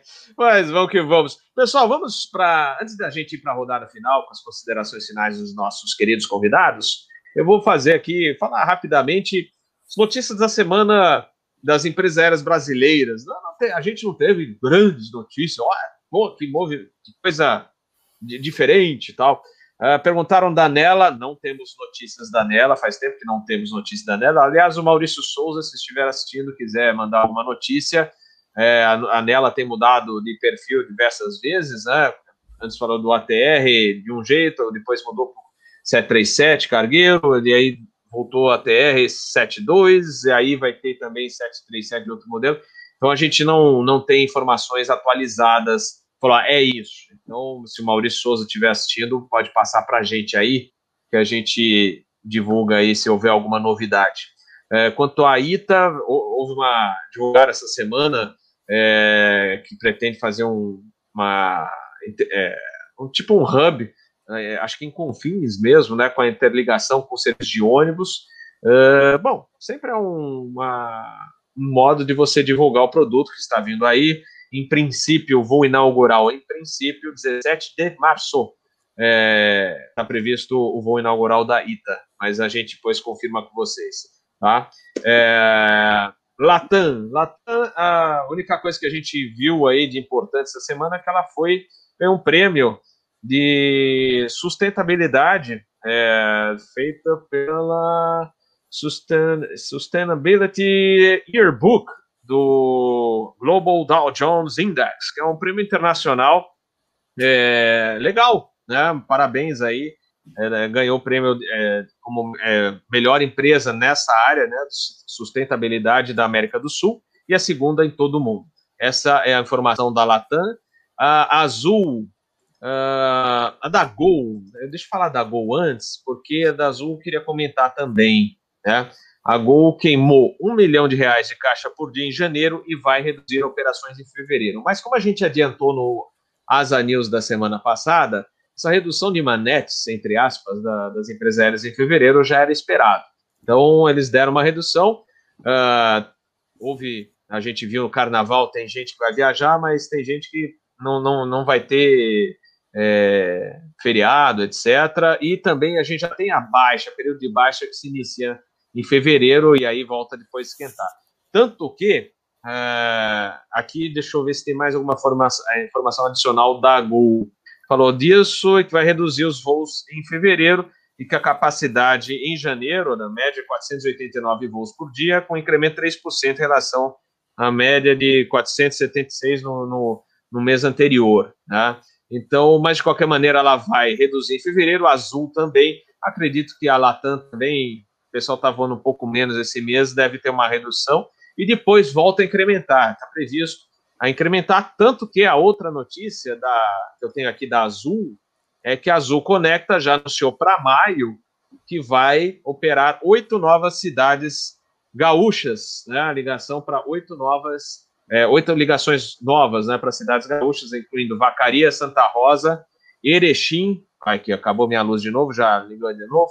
Bagé, Santana do Livramento, São Borges, Santa Cruz do Sul. Canela já até fez um. Mas é isso aí, são esses voos que ela vai começar a operar a partir de maio. Então, vocês observam que vai, deu uma redução em fevereiro, uma redução, e aí é esperado que a partir de, de abril, maio, as coisas comecem a decolar de novo aí no setor doméstico. Então, são essas informações da da, da parte de voos nacionais. Então, voltando a frisar, em princípio, volto, é, vou confirmar isso depois com vocês, vou inaugurar o da ITA 17 de março. Aproveitando, dar os parabéns ao meu amigo Itaberaí, que chegou no simulador lá na ITA, estava todo feliz. Um abraço, Itaberaí, parabéns aí. É, então, vamos lá. Vamos, então, os comentários. Adalberto, gostaria de comentar alguma coisa? Olha, eu uh, o que eu gostaria de comentar é que eu não diria que era esperado esse problema em fevereiro, né? A gente tem que a gente tem que ver as coisas como as coisas são. Se você for olhar lá, e eu estava vendo aqui, aproveitando para ver os dados aqui, se você for olhar o número de mortes que, de, por dia que a gente tinha lá no final de novembro, era na faixa de 550 a 600 uh, mortes por dia. Né? Aí o pessoal, no Natal e no Ano Novo, achou que era né, a festa na floresta, né? E aí nós voltamos para os mil mortes por dia. Então, efetivamente, o que a gente está tendo é simplesmente uma ressaca danada da falta de juízo das pessoas uh, no final do ano. Então, infelizmente, né, é aquilo, como a, a, a número de pessoas contaminadas, né, infectadas pelo vírus é muito baixo, quer dizer, depois de um ano fica todo mundo achando que ah, isso é história, mas não é história não, o vírus está aí e continua né, ainda causando muitas mortes, e o fato efetivamente é esse. Então as empresas podiam continuar no, no ramp-up, né, quer dizer, continuar melhorando, é, como melhoraram em dezembro, mas na medida em que você vai ter essa pandemia ficando cada vez pior, é natural, as pessoas passam a viajar menos. Né? Então, e a gente ainda tem que agradecer que não tem é, grandes restrições às viagens internas, senão poderia ser pior ainda. Então é uma pena, é realmente uma pena. Uh, parabéns, parabéns para a TAM pela, pelo prêmio. Uh, essa questão de sustentabilidade, definitivamente, eu já comentei isso com mais de uma vez, isso me tira o sono. A Greta me tira o sono. O maior problema que a gente tem na aviação é como que a gente vai enfrentar esse desafio da sustentabilidade. Isso começou de uma maneira muito tímida, começou com alguns grupos histéricos lá na Europa, defendendo que era um crime com o meio ambiente você tirar férias e pegar um avião é, para aproveitar suas férias, que você tinha que ir de trem. O que está muito legal, na Europa nenhum problema. Eu quero ver fazer isso. Você quer tirar férias em Fortaleza, como é que você vai sair daqui de São Paulo para ir para lá? Né? De trem, nem tem. Né? Então, efetivamente, a gente tem que é, é, achar uma solução para isso e, e, é bom saber que tem algumas empresas que estão levando isso a sério e que, e que podem é, ter, ter sucesso. Eu lembro que primeiro projeto é, que a gente tentou de sustentabilidade lá na Azul, fui eu e a Joyce, a gente tocou e montou uma estrutura lá, que depois foi efetivamente implantada, depois que a gente saiu da Azul, é, de fazer uma coleta seletiva das latinhas de alumínio que eram servidas a bordo, para que as latinhas pudessem ser, é, ser recicladas. Tá? Porque quando você pega e joga tudo aquilo no lixo do, do, do avião, lixo de avião é lixo contaminado, tem que ser incinerado, tem procedimentos específicos para ser tratados. Então, se você não fizer a separação da latinha antes, você depois não tem como fazer a reciclagem. Né? Então, isso foi o que a gente aprendeu. Então, é bacana ver que isso está tá funcionando. E com relação à Azul, você quer comentar depois e depois a gente comenta, Bob. Beleza, beleza. Valeu, Adalberto. Olha, como eu falei, por sorte, assim, por sorte não, é, que legal que apesar de tudo, o pessoal está confiante de voar é, aqui no Nacional e, como eu falei, Maceió, o hotel estava abarrotado de gente e os passeios também. Então, ainda, o pessoal tomando cuidado, é aquilo que eu falei, até certo limite, né? Na van todo mundo de máscara e tal, aí chega no barco, é aí já era. Mas é, a gente até tenta, né? O, o pessoal procura seguir uh, tudo direitinho no hotel, é, impecável. É, álcool gel em tudo quanto é canto, pessoal usando máscara, é, pessoal da portaria do hotel pedindo para não se aglomerarem lá, café da manhã também todo mundo é, bem afastado, então beleza. É assim que a gente consegue manter o turismo e, e especialmente os voos mais cheios, né, é, aqui no doméstico, que é o que vem salvando a gente aqui. Pescada, tem bastante coisa, Bob. Eu peguei bastante coisa aqui para falar e tem coisas bem bacanas aí com relação às, às nacionais, né? Primeiro da Azul, né? Saíram os primeiros é, alguns dados aí para agora do último da, do tráfego, né? Quanto que eles tiveram? Eles tiveram ali não muita mudança na, na ocupação, né? No doméstico eles tinham 80%, caiu para 79 agora de dezembro para janeiro. A internacional melhorou um pouquinho, foi de 68 para 69, mas aqui eu queria falar aqui que é a mais interessante, que é aquilo que eu acompanho aqui do, do mercado de investimentos. Olha esse dado, hein? Dentre os quatro maiores investidores internacionais da Azul, três deles aumentaram posições no último trimestre. Ou seja, Olha teoricamente, que são aqueles que têm mais acesso às informações, estão mais próximos à empresa estão apostando mais na empresa. Isso é uma, é uma coisa bem bacana. Esse da Azul, tá? Da parte da Gol, a parte da Gol já teve, como ela teve, é, os últimos números mostram que ela não tinha nenhum voo internacional, então é só o nacional, né, que conta. Então a taxa de ocupação dela foi de 83% no doméstico. Comparando o número de decolagens de janeiro 21 para janeiro de 20, esse número ainda é 40% menor. E aí uma coisa que sempre no release da Go eles colocam que é interessante, eles analisam a quantidade de procura por passagem no site. Então, isso aumentou, eles estão com um aumento de 16% comparado com o mês anterior, porém, eles observaram uma queda nas vendas das passagens em 2021 de 18%. Isso é um dado também que, que a gente vê que realmente deu um, um, um, um down aí nas, nas, nas nacionais nossas, né? A Gol continua queimando um milhão de reais por dia no fluxo de caixa dela e ela acha que isso vai aumentar para dois. Tem bastante liquidez a Gol ainda, 2 bilhões, mais de 2 bilhões, 2,2 bilhões. E já para fevereiro, que a gente estava falando daí que tem uma. É, é um pouco menor mesmo os números, eles vão voar 51% do que eles voaram no ano passado. Agora, essa outra da, da Latam é bem bacana mesmo esse prêmio. A gente que trabalha na empresa até se surpreende assim com, com quando eu fui olhar com mais profundidade como é feito uh, a escolha, quais são os critérios. É, é um negócio bem sério, é uma empresa bem séria, que é a S&P Global, que faz isso. E ali eu vou, eu vou pegar aqui uns, uns dados que eu coloquei que são, que são bem interessantes. Primeira classificação que ela teve, né? Ela teve, eles têm lá o Golden Class, Silver Class e Bronze Class. Ela estava numa classificação do Silver Class. Para você ter uma ideia, a única brasileira, empresa brasileira que está é, na lista é o Bradesco. Não tem mais nenhuma outra brasileira nessa. E aí eles fizeram lá, eles chegam a um número de pontos que a empresa ganha. E aí eu, curiosamente, falei, pô, vou comparar com as outras para ver como é que tá né, esse índice aí do ESG. A Latam conseguiu 80 pontos. A Delta tem 57. A Lufthansa, que todo mundo fala tanto da Lufthansa, né? 45. A queridinha americana Southwest tem 39. E aí, comparando com as brasileiras, a Azul tem 52 e me assustou o número da Gol. A Gol tem apenas 18 pontos nesse, nesse, nessa classificação que eles colocaram. Eles fazem isso, é, são um total de 52 empresas aéreas analisadas no mundo. Né? Então, a, a Latam ela teve em primeiro lugar na parte de governança e nas outras duas, na parte ambiental e social, ela foi a quarta.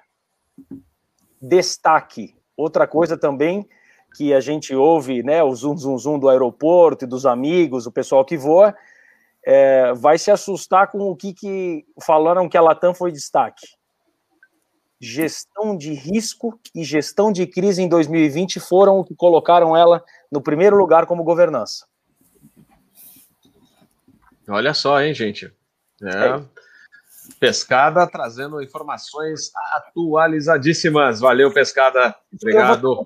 só para finalizar a parte da porque vieram os números agora da, da holding Latam, né? E a gente vê mais uma vez que uh, os números da Latam Brasil é, são absolutamente superiores ao a, a, holding total, né? Então, assim, quando você vê o número da Latam, eles colocam ali que a quantidade de assento disponível por quilômetro, né? Que eles chamam de ASC hoje é 35% do que era em 2020.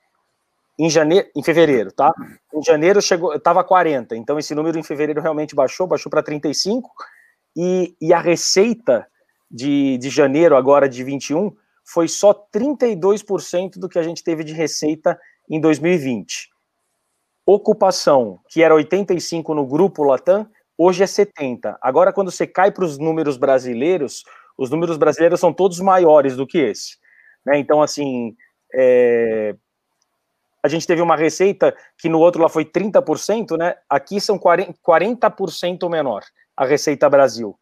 E os assentos, que no grupo é 60%, de queda no Brasil são 36%. Então você vê, até a ocupação, a ocupação que no grupo está 70%, a Latam Brasil tem 82%. Então os números brasileiros são positivos. Uma curiosidade da parte de, de mercado de ações foi quando a gente foi uh, teve a entrada lá no Chapter 11, uh, ah, daquele dia até agora as ações subiram 26% da Latam. Tá dado o recado. Oh, que boa notícia, hein, pescado?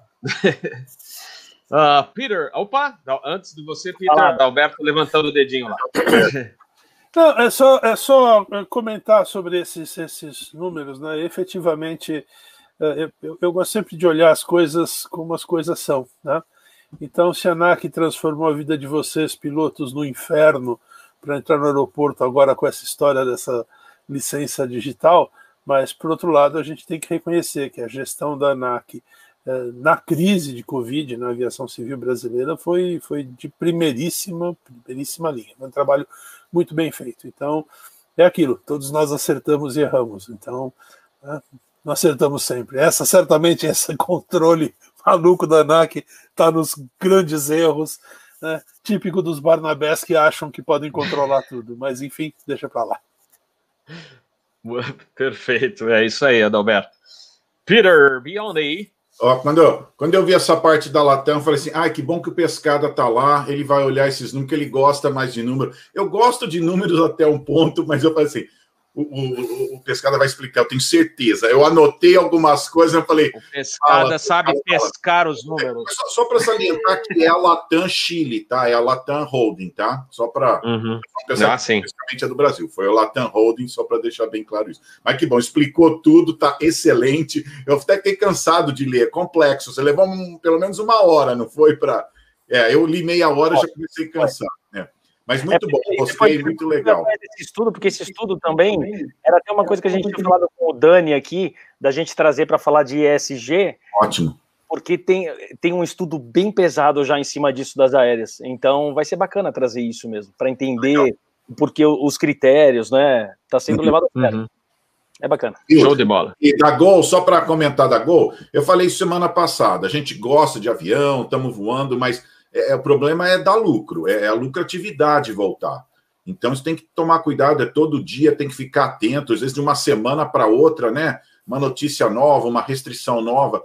Então está muito cuidadoso, ainda não está a lucratividade, é isso que preocupa um pouco, né? Ainda estão queimando dinheiro aí para se manter, né? Então a, a grande pergunta é quando vai começar a pagar as contas, né? Quando vai começar a, a, ter um lucro, né? E o pessoal fala, às vezes é um, dois passageiros num voo que faz a diferença em, ter um lucro ou não, né? Então, como administrador, tem, é, é a palavra que todo mundo vai ver, né? Quando vão ter lucros? Porque em 2019 tinha gente voando muito passageiro e não estavam ganhando dinheiro.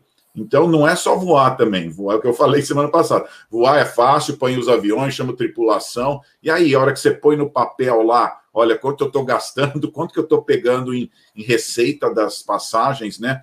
Então não é um assunto gostoso de conversar, mas, pessoal, é, tem que pagar as contas, e isso vai demorar um pouco, né? Tem que ser paciente nisso, né? E só da Azul rapidinho, né? Achei legal eles terem esse, essa coisa no sul aí, e, e até perguntei, né, se a Conecta vai ter base de, de tripulação em Porto Alegre, né? Porque Porto Alegre está virando quase um centrinho ali, uma área de interesse da, da Azul Conecta, né, para esses voos subregionais, né? Eu até perguntei, o pessoal não soube informar, né? Talvez eles tenham até pilotos ali, tem um pequeno uh, centro de operações ali em Porto Alegre, né, para voar para todos esses lugares. Mas é só, só esses comentários rapidinho aí, uh, já tudo coberto aí para os outros. Obrigado. Valeu, olha. Tem, tem Opa, bastante fala. piloto naquela área lá, viu, Peter? Peter, você, você que gosta, você leu o livro do Taneja, o The Airline Survival Kit? Ah, não, esse não. Eu tenho outro do Taneja, mas eu não tenho. O, no, no The Airline Survival Kit, ele faz um levantamento interessantíssimo hum. dos primeiros 100 anos da aviação. Uhum. E em 100 anos de aviação, sabe qual foi o retorno sobre investimento? Não. Zero. Nossa! Os lucros e os prejuízos das empresas em 100 anos de aviação se compensaram, ou seja, todo o capital que foi investido em aeroportos, em aviões, em treinamento, todo esse capital, oficinas, né, não gerou nada de lucro. É certamente a indústria mais desafiadora, ou mais desafiadora é exagero, mas certamente uma das indústrias mais desafiadoras que existe. Né? É muito complicado você. Lucro em empresa aérea é coisa de 15 anos para cá. Tá? É verdade. 15 anos é para cá que começou a lucratividade melhorar nos Estados Unidos e aí o pessoal foi aprendendo, então é, é uma questão de disciplina de oferta antes e acima de tudo, mas é realmente impressionante. Dizer, você, você vê que é muito, muito difícil você administrar empresas aéreas. Aliás, tem um cara é, aqui dizendo que empresa aérea pode ser usada para lavar dinheiro, não pode não. Isso é, é, o jeito mais caro que existe de lavar dinheiro, amigo. Sabe? Nem pense nisso. E quem fez já, já fechou. Vaz. Ah, não. Mas a gente tem vários casos. Bom, pessoal, eh, vamos para a nossa rodada final, eh, os agradecimentos. E já que você falou, Adalberto, em, em custos, etc., né, como é difícil gerar dinheiro, só lembrar, né, a gente é, uma, uma reportagem da TAP, que a TAP tá, o pessoal lá tá puxando os cabelos lá, que tá, vai ser difícil. Né? Além do país estar tá todo fechado, problema de Covid, é, a Ibéria aumentou a, a participação na região, né? é, a partir de Madrid, né, com voos né, para Lisboa, etc., e fazendo um, aumentando o hub através da Aero Europa, que a, a Ibéria também pegou, e, e não só isso, mas é, todo, além de todo esse prejuízo de não poder voar para, né, tá tudo fechado lá, as low cost lá pegando tudo que é slot, né, a EasyJet, Ryanair, pegando os slots e colocando com concorrência pesada e tá difícil gerar receita. Então vai ser um grande desafio para a TAP é, para os próximos meses para sobreviver. Teve gente. Esse artigo que você mandou ele é muito, ele é muito curioso justamente pelo, é. pelo viés de análise, né? É. Porque uhum. É, quer dizer, para Portugal o que é importante, vamos ser absolutamente sinceros, é o turismo, não é a TAP. Né? Então, uhum. na verdade, quando você vê a, a, perda de participação de mercado pela TAP e eles estão perdendo participação de mercado para as empresas low cost, na verdade, né, palmas para o turismo em Portugal. Quer dizer, essa que tem que ser a preocupação deles. Eles deveriam uh, deixar de querer ter por uma questão de orgulho pessoal, de ter uma empresa, orgulho nacional, não pessoal, mas orgulho nacional, ter uma empresa de bandeira, porque efetivamente as empresas low cost parecem atenderem bem melhor uh, as demandas dos passageiros do que, do que a TAP. Né? Eu não sei se essa história de hub em Madrid é um. Né, quando você olha os, os hubs, os principais hubs que estão operando lá em, eh, lá na Europa, você olha assim para Madrid, não sabe, não parece assim para mim um, é um grande hub, né? Olhar para Madrid, é. achar que é a mesma coisa que Amsterdã, não sei, não parece fazer muito sentido para mim. Mas de qualquer maneira, é, é, efetivamente é importante, a, a, indústria do turismo é importantíssima para Portugal e né, acho que eles não deveriam ficar tão preocupados assim se é a TAP ou não é a TAP que leva os passageiros para lá. Perfeito. Alguém mais gostaria de comentar sobre isso? Senão a gente já vai para o Dole uma, Dole duas, e aí vamos para o encerramento do episódio. Olha, o Fabrício mandando boa notícia com relação à infraestrutura. Pista Cabeceira 34 do aeroporto de Confis com ILS e aumento da, da pista para 3,600 metros a partir de março.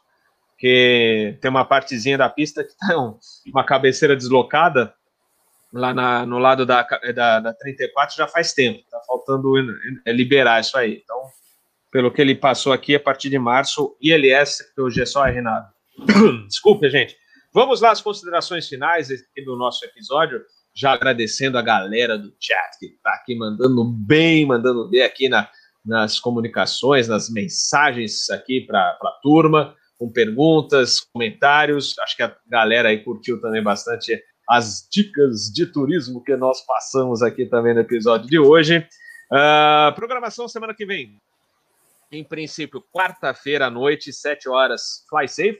Sexta-feira à noite, 7 horas, cafezinho de aeroporto a turma da velha guarda do terraço. Não vai ser um episódio igual que foi com o Panda, Cedrini e companhia. Vai ser a turma da ETA, da Associação de Escuta do Tráfego Aéreo, a turma do Radar de Porto Alegre, o Clube Asas, né, que tinha no Rio de Janeiro, quando a gente ia no terraço. Então, lembrar daquela época que tínhamos terraço. E para falar em terraço, parabéns, Maceió. Não é um terraço aberto, sem vidros, mas a, a, a vista da pista é fabulosa. Tá muito legal lá. E, inclusive, tem um busto do Santos Dumont. E naquela área onde tem do Santos Dumont, tem uma área assim aberta. Então, você consegue, além de ver os aviões, escutar o barulho deles. Então, é muito legal. Parabéns aí para Maceió, que ainda tem o seu terracinho, mesmo com vidros, mas tem ah, aquela vista maravilhosa do tráfego, não só do pátio, mas também da pista. Você, dá para ver os decolagem lá maravilhosamente bem.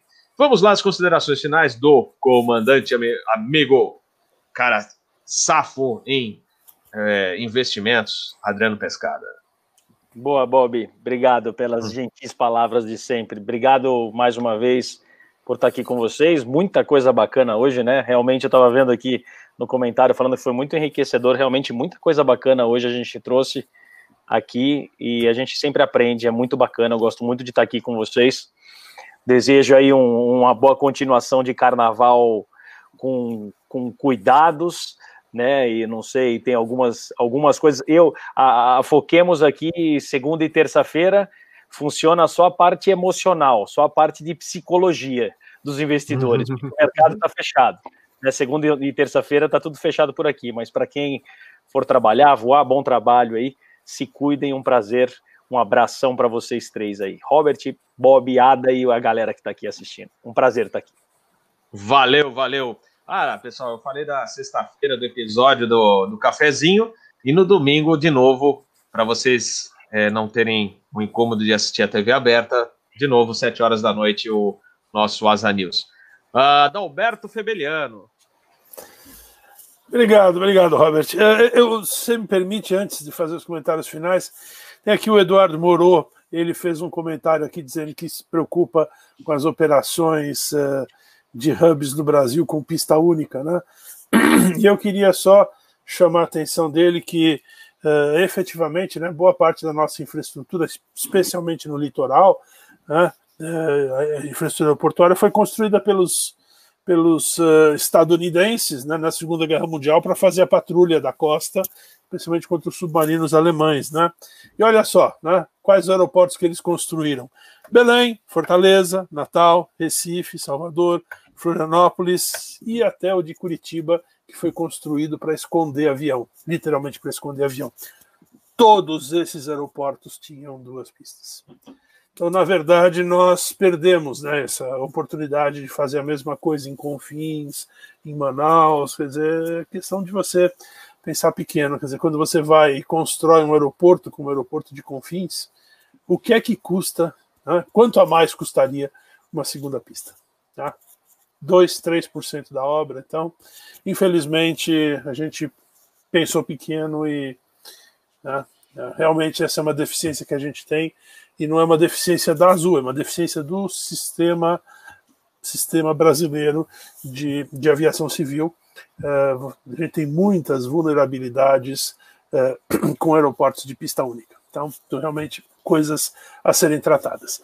Mas, enfim, uh, agradecer aí a, ao, ao, ao, Robert pelo convite, agradecer ao Pescada e ao Peter pelos palpites sempre muito pertinentes, muito gostoso estar aqui com vocês. Agradecer principalmente a paciência né, do pessoal que nos seguiu aí. Espero que a gente tenha atendido aí as, as, né, as dúvidas que vocês tiveram. Né? Teve duas ou três perguntas específicas aí sobre a Modern, eu acho que não é o caso de, de responder, acho que a gente tem mais que focar nas coisas que são mais uh, genéricas. Né? E só agradecer, foi muito legal, gostei muito, como sempre, uma delícia passar, uh, seja sexta-feira, seja domingo, quando você achar melhor. É sempre muito gostoso poder estar junto desse pessoal doido por aviação. Valeu, valeu, Adalberto. E lembrando também, até já mencionei que os franceses construíram muitos aeroportos aqui em toda a linha do, do litoral, desde o Nordeste até o Sul estabelecendo as primeiras rotas até Buenos Aires, depois estendendo até o Chile, da Aeropostale. Então, inclusive o Saint-Exupéry, famoso escritor e aviador, esteve pelo Brasil fazendo essas missões. Ele esteve baseado em Buenos Aires e fez, é, inclusive casou por lá, né? É, então, é, boa também. parte dele casou lá mas a esposa, a esposa não era argentina, se não falha a memória, tá, está num livro que eu estou lendo aqui, depois eu vou apresentar, inclusive vou trazer o autor do livro é, aqui na, no canal Asa. É, eu acho que ela era de Guatemala, mas ele a, a conheceu lá, né? E o Saint-Exupéry morreu em 44 durante a Segunda Guerra pilotando um, um Lightning, né? É, um P-38 foi emprestado pelos Estados Unidos esses aviões, os P-38 e ele, ele nem, tá, ele nem estava equipado para combate, né? Ele fazia voos de reconhecimento, de fotografia, etc. É, até porque ele já estava com 43 anos, nossa, jovem, mas já era considerado muito velho naquela época para fazer missões durante a Segunda Guerra. E aí, devido a todo ao public relations dele e também é, ele ser um escritor famoso, ele conseguiu algumas liberações para fazer alguns voos a mais lá. E aí, num, num desses voos, ele foi derrubado pelos alemães e encontraram, não faz muito tempo, os, o, que, o avião dele, parte do, partes do avião dele, uma profundidade aí de 70 metros no oceano, acho que foi no Mediterrâneo que encontraram, mas depois a gente vai trazer esses detalhes aí é, nessa, nesse bate-papo que a gente deve ter em breve sobre esse livro da Aeropostale aqui no Brasil. E realmente muitos aeroportos a gente deve a eles, aos franceses que estiveram aqui também é, explorando a parte de correio, faziam os primeiros voos de correio, e os alemães atrás também, querendo fazer essa ligação aí para a América do Sul dos Correios. Mas vamos então às considerações finais do Peter Biondi, agradecendo também ao, deixa eu aqui, o Vitor Mariano, mandou outro cafezinho para o Captain Bob, mandando um abraço diretamente de Imperatriz. Valeu, Vitor Mariano! Peter Biondi, a, a sua mensagem mais esperada no Asa News. Primeiro, eu tô aqui com uma vontade de chamar o pescada de sardinha. Só... Mas olha, isso... à vontade, Peter. Para mim, isso, isso é tem, tem, a ver com a mensagem, né? Porque a aviação a gente não ganha dinheiro, a aviação não dá lucro às vezes. Mas que lugar gostoso para ter amizades, né? A gente se diverte, chama o amigo de sardinha ali. Então, é uma coisa muito gostosa. E hoje eu, tá, eu sempre procuro ver que dia que é, é o dia da amizade, não é um dia muito comemorado no Brasil, mas é o dia da amizade. Eu falei, poxa, então eu queria falar uma coisa da amizade, que é uma coisa gostosa que a gente tem da aviação, né? Eu vejo os amigos de aviação sabem tanto uns dos outros, você viaja junto, fica sabendo da vida da pessoa, quantos filhos tem, o nome da avó, o nome da neta. É muito gostoso isso que a aviação tem diferente de outras indústrias, né? O pessoal passa tempo em hotel, então é muito gostoso isso, né? Então peguei algumas coisas de amizade interessante para falar. Primeiro, três benefícios da amizade, tá? A amizade melhora a nossa saúde, a amizade nos ajuda a viver mais e a amizade e quem tem bons amigos nunca vai precisar de psicólogos, né? Então eu gosto muito dessas frases, o que, que a amizade faz pela gente. E coisas que fazem uma boa amizade, que voa junto, vê muito isso, né? Boa comunicação, você fala, você ouve, aceitação, né? Em boas amizades, você não fica tentando mudar a outra pessoa, né? Você aceita ele com as falhas, tudo. Então, isso é muito gostoso para uma boa amizade, você não ficar tentando mudar a pessoa, né? Honestidade, muito importante, né? A pessoa que é honesta, isso é fundamental nas boas amizades. Já terminou muitas boas amizades, falta de honestidade. Paciência, né? Uh, você sabe que ninguém é perfeito, né? E se acontece alguma coisa, o cara é seu amigo, você sempre pensa no melhor. Não, ele atrasou, deve ser alguma coisa importante, né? Você, quando você é amigo da pessoa, você sempre pensa no melhor, você tenta não, não acusar ou ver o lado ruim, né? Então, é muito importante essa paciência, né? Compaixão e perdão, né? Toda amizade, todo amigo um dia está de mau humor, fala alguma coisa, né? Se a gente não perdoar, você terminaria um monte de amizades, né? Então, muito importante isso para ter boas amizades, ter compaixão, né? E lembrar, um dia o dia tá ruim, um dia alguém está doente, um dia alguém está com algum problema na família. Então, nem todos os seus amigos vão estar tá perfeitamente uh, aptos a, a, ser um bom amigo naquele dia, né? E senso de humor, pessoal. Tem que dar risada junto. Risada aproxima as pessoas. Toda boa amizade tem aquele momento de dar risada, contar aquelas histórias engraçadas, uma coisa que aconteceu num voo, uma coisa que aconteceu com um amigo, né?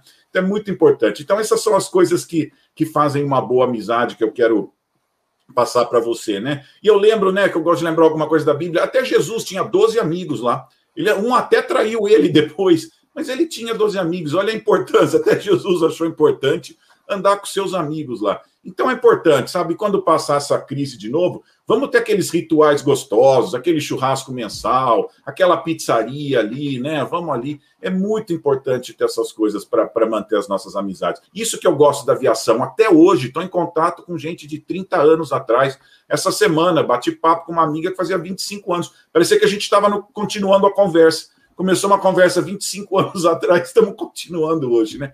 Então, muito gostoso. O que eu mais gosto da aviação é que é um lugar de amizade. Você pode não ficar bilionário, alguma coisa assim, mas, pessoal, todo mundo está aí. Eu vou visitar meu amigo, amigo aí de 70 anos trabalhando na aviação, né? Você vê o Cedrini, nosso amigo que tira foto, tá tudo em contato. Isso é bonito. Então vamos cultivar amizades, vamos atrás, ninguém vai na vida sozinho, tá bom? Muito obrigado, pessoal do chat, o Adalberto, o Sardinha e o Robert Não resisti, olha aí. Ai, Foi a todos aí. Boa semana para todo mundo aí. Valeu, meus amigos. Boa, excelente mensagem, bem lembrado, Peter. O Gineco aqui também mandando um abraço a todos os amigos. Feliz dia do amigo, feliz dia da amizade.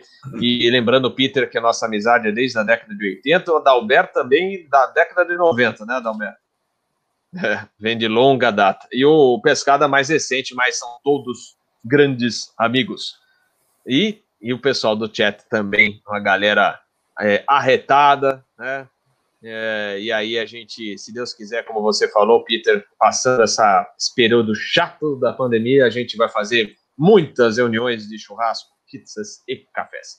É isso aí, galera. Hoje, nossa, hoje esticamos demais. Daqui a pouco tá um cartão amarelo aqui em casa, mas foi um papo muito legal, muitas informações. Agradecendo também o Eduardo Berenstein, que esteve conosco, né, falando das informações do. trazendo informações do NTSB, e também o nosso querido amigo Crescente aí, a campanha do João, não esqueçam do João, entre lá no Instagram e procurem lá a conta, façam um depósito, vamos ajudar, ele tem que sair dessa e a gente vai, se Deus quiser, vê-lo voando conosco é, no futuro, lá no cockpit dos grandes aviões comerciais. Galera, boa noite a todos. Lembrando, nosso próximo encontro, quarta-feira, provavelmente 7 horas da noite. Segurança de voo, fly safe. Boa semana. Eu sei que é uma semana meio esquisita, né? Tem carnaval, não tem, tem ou não tem, mas é, boa semana a todos, que dê tudo, tudo de bom né, nessa semana e que vocês aproveitem muito. Valeu mesmo, obrigado e uma ótima noite. Valeu, tchau, tchau.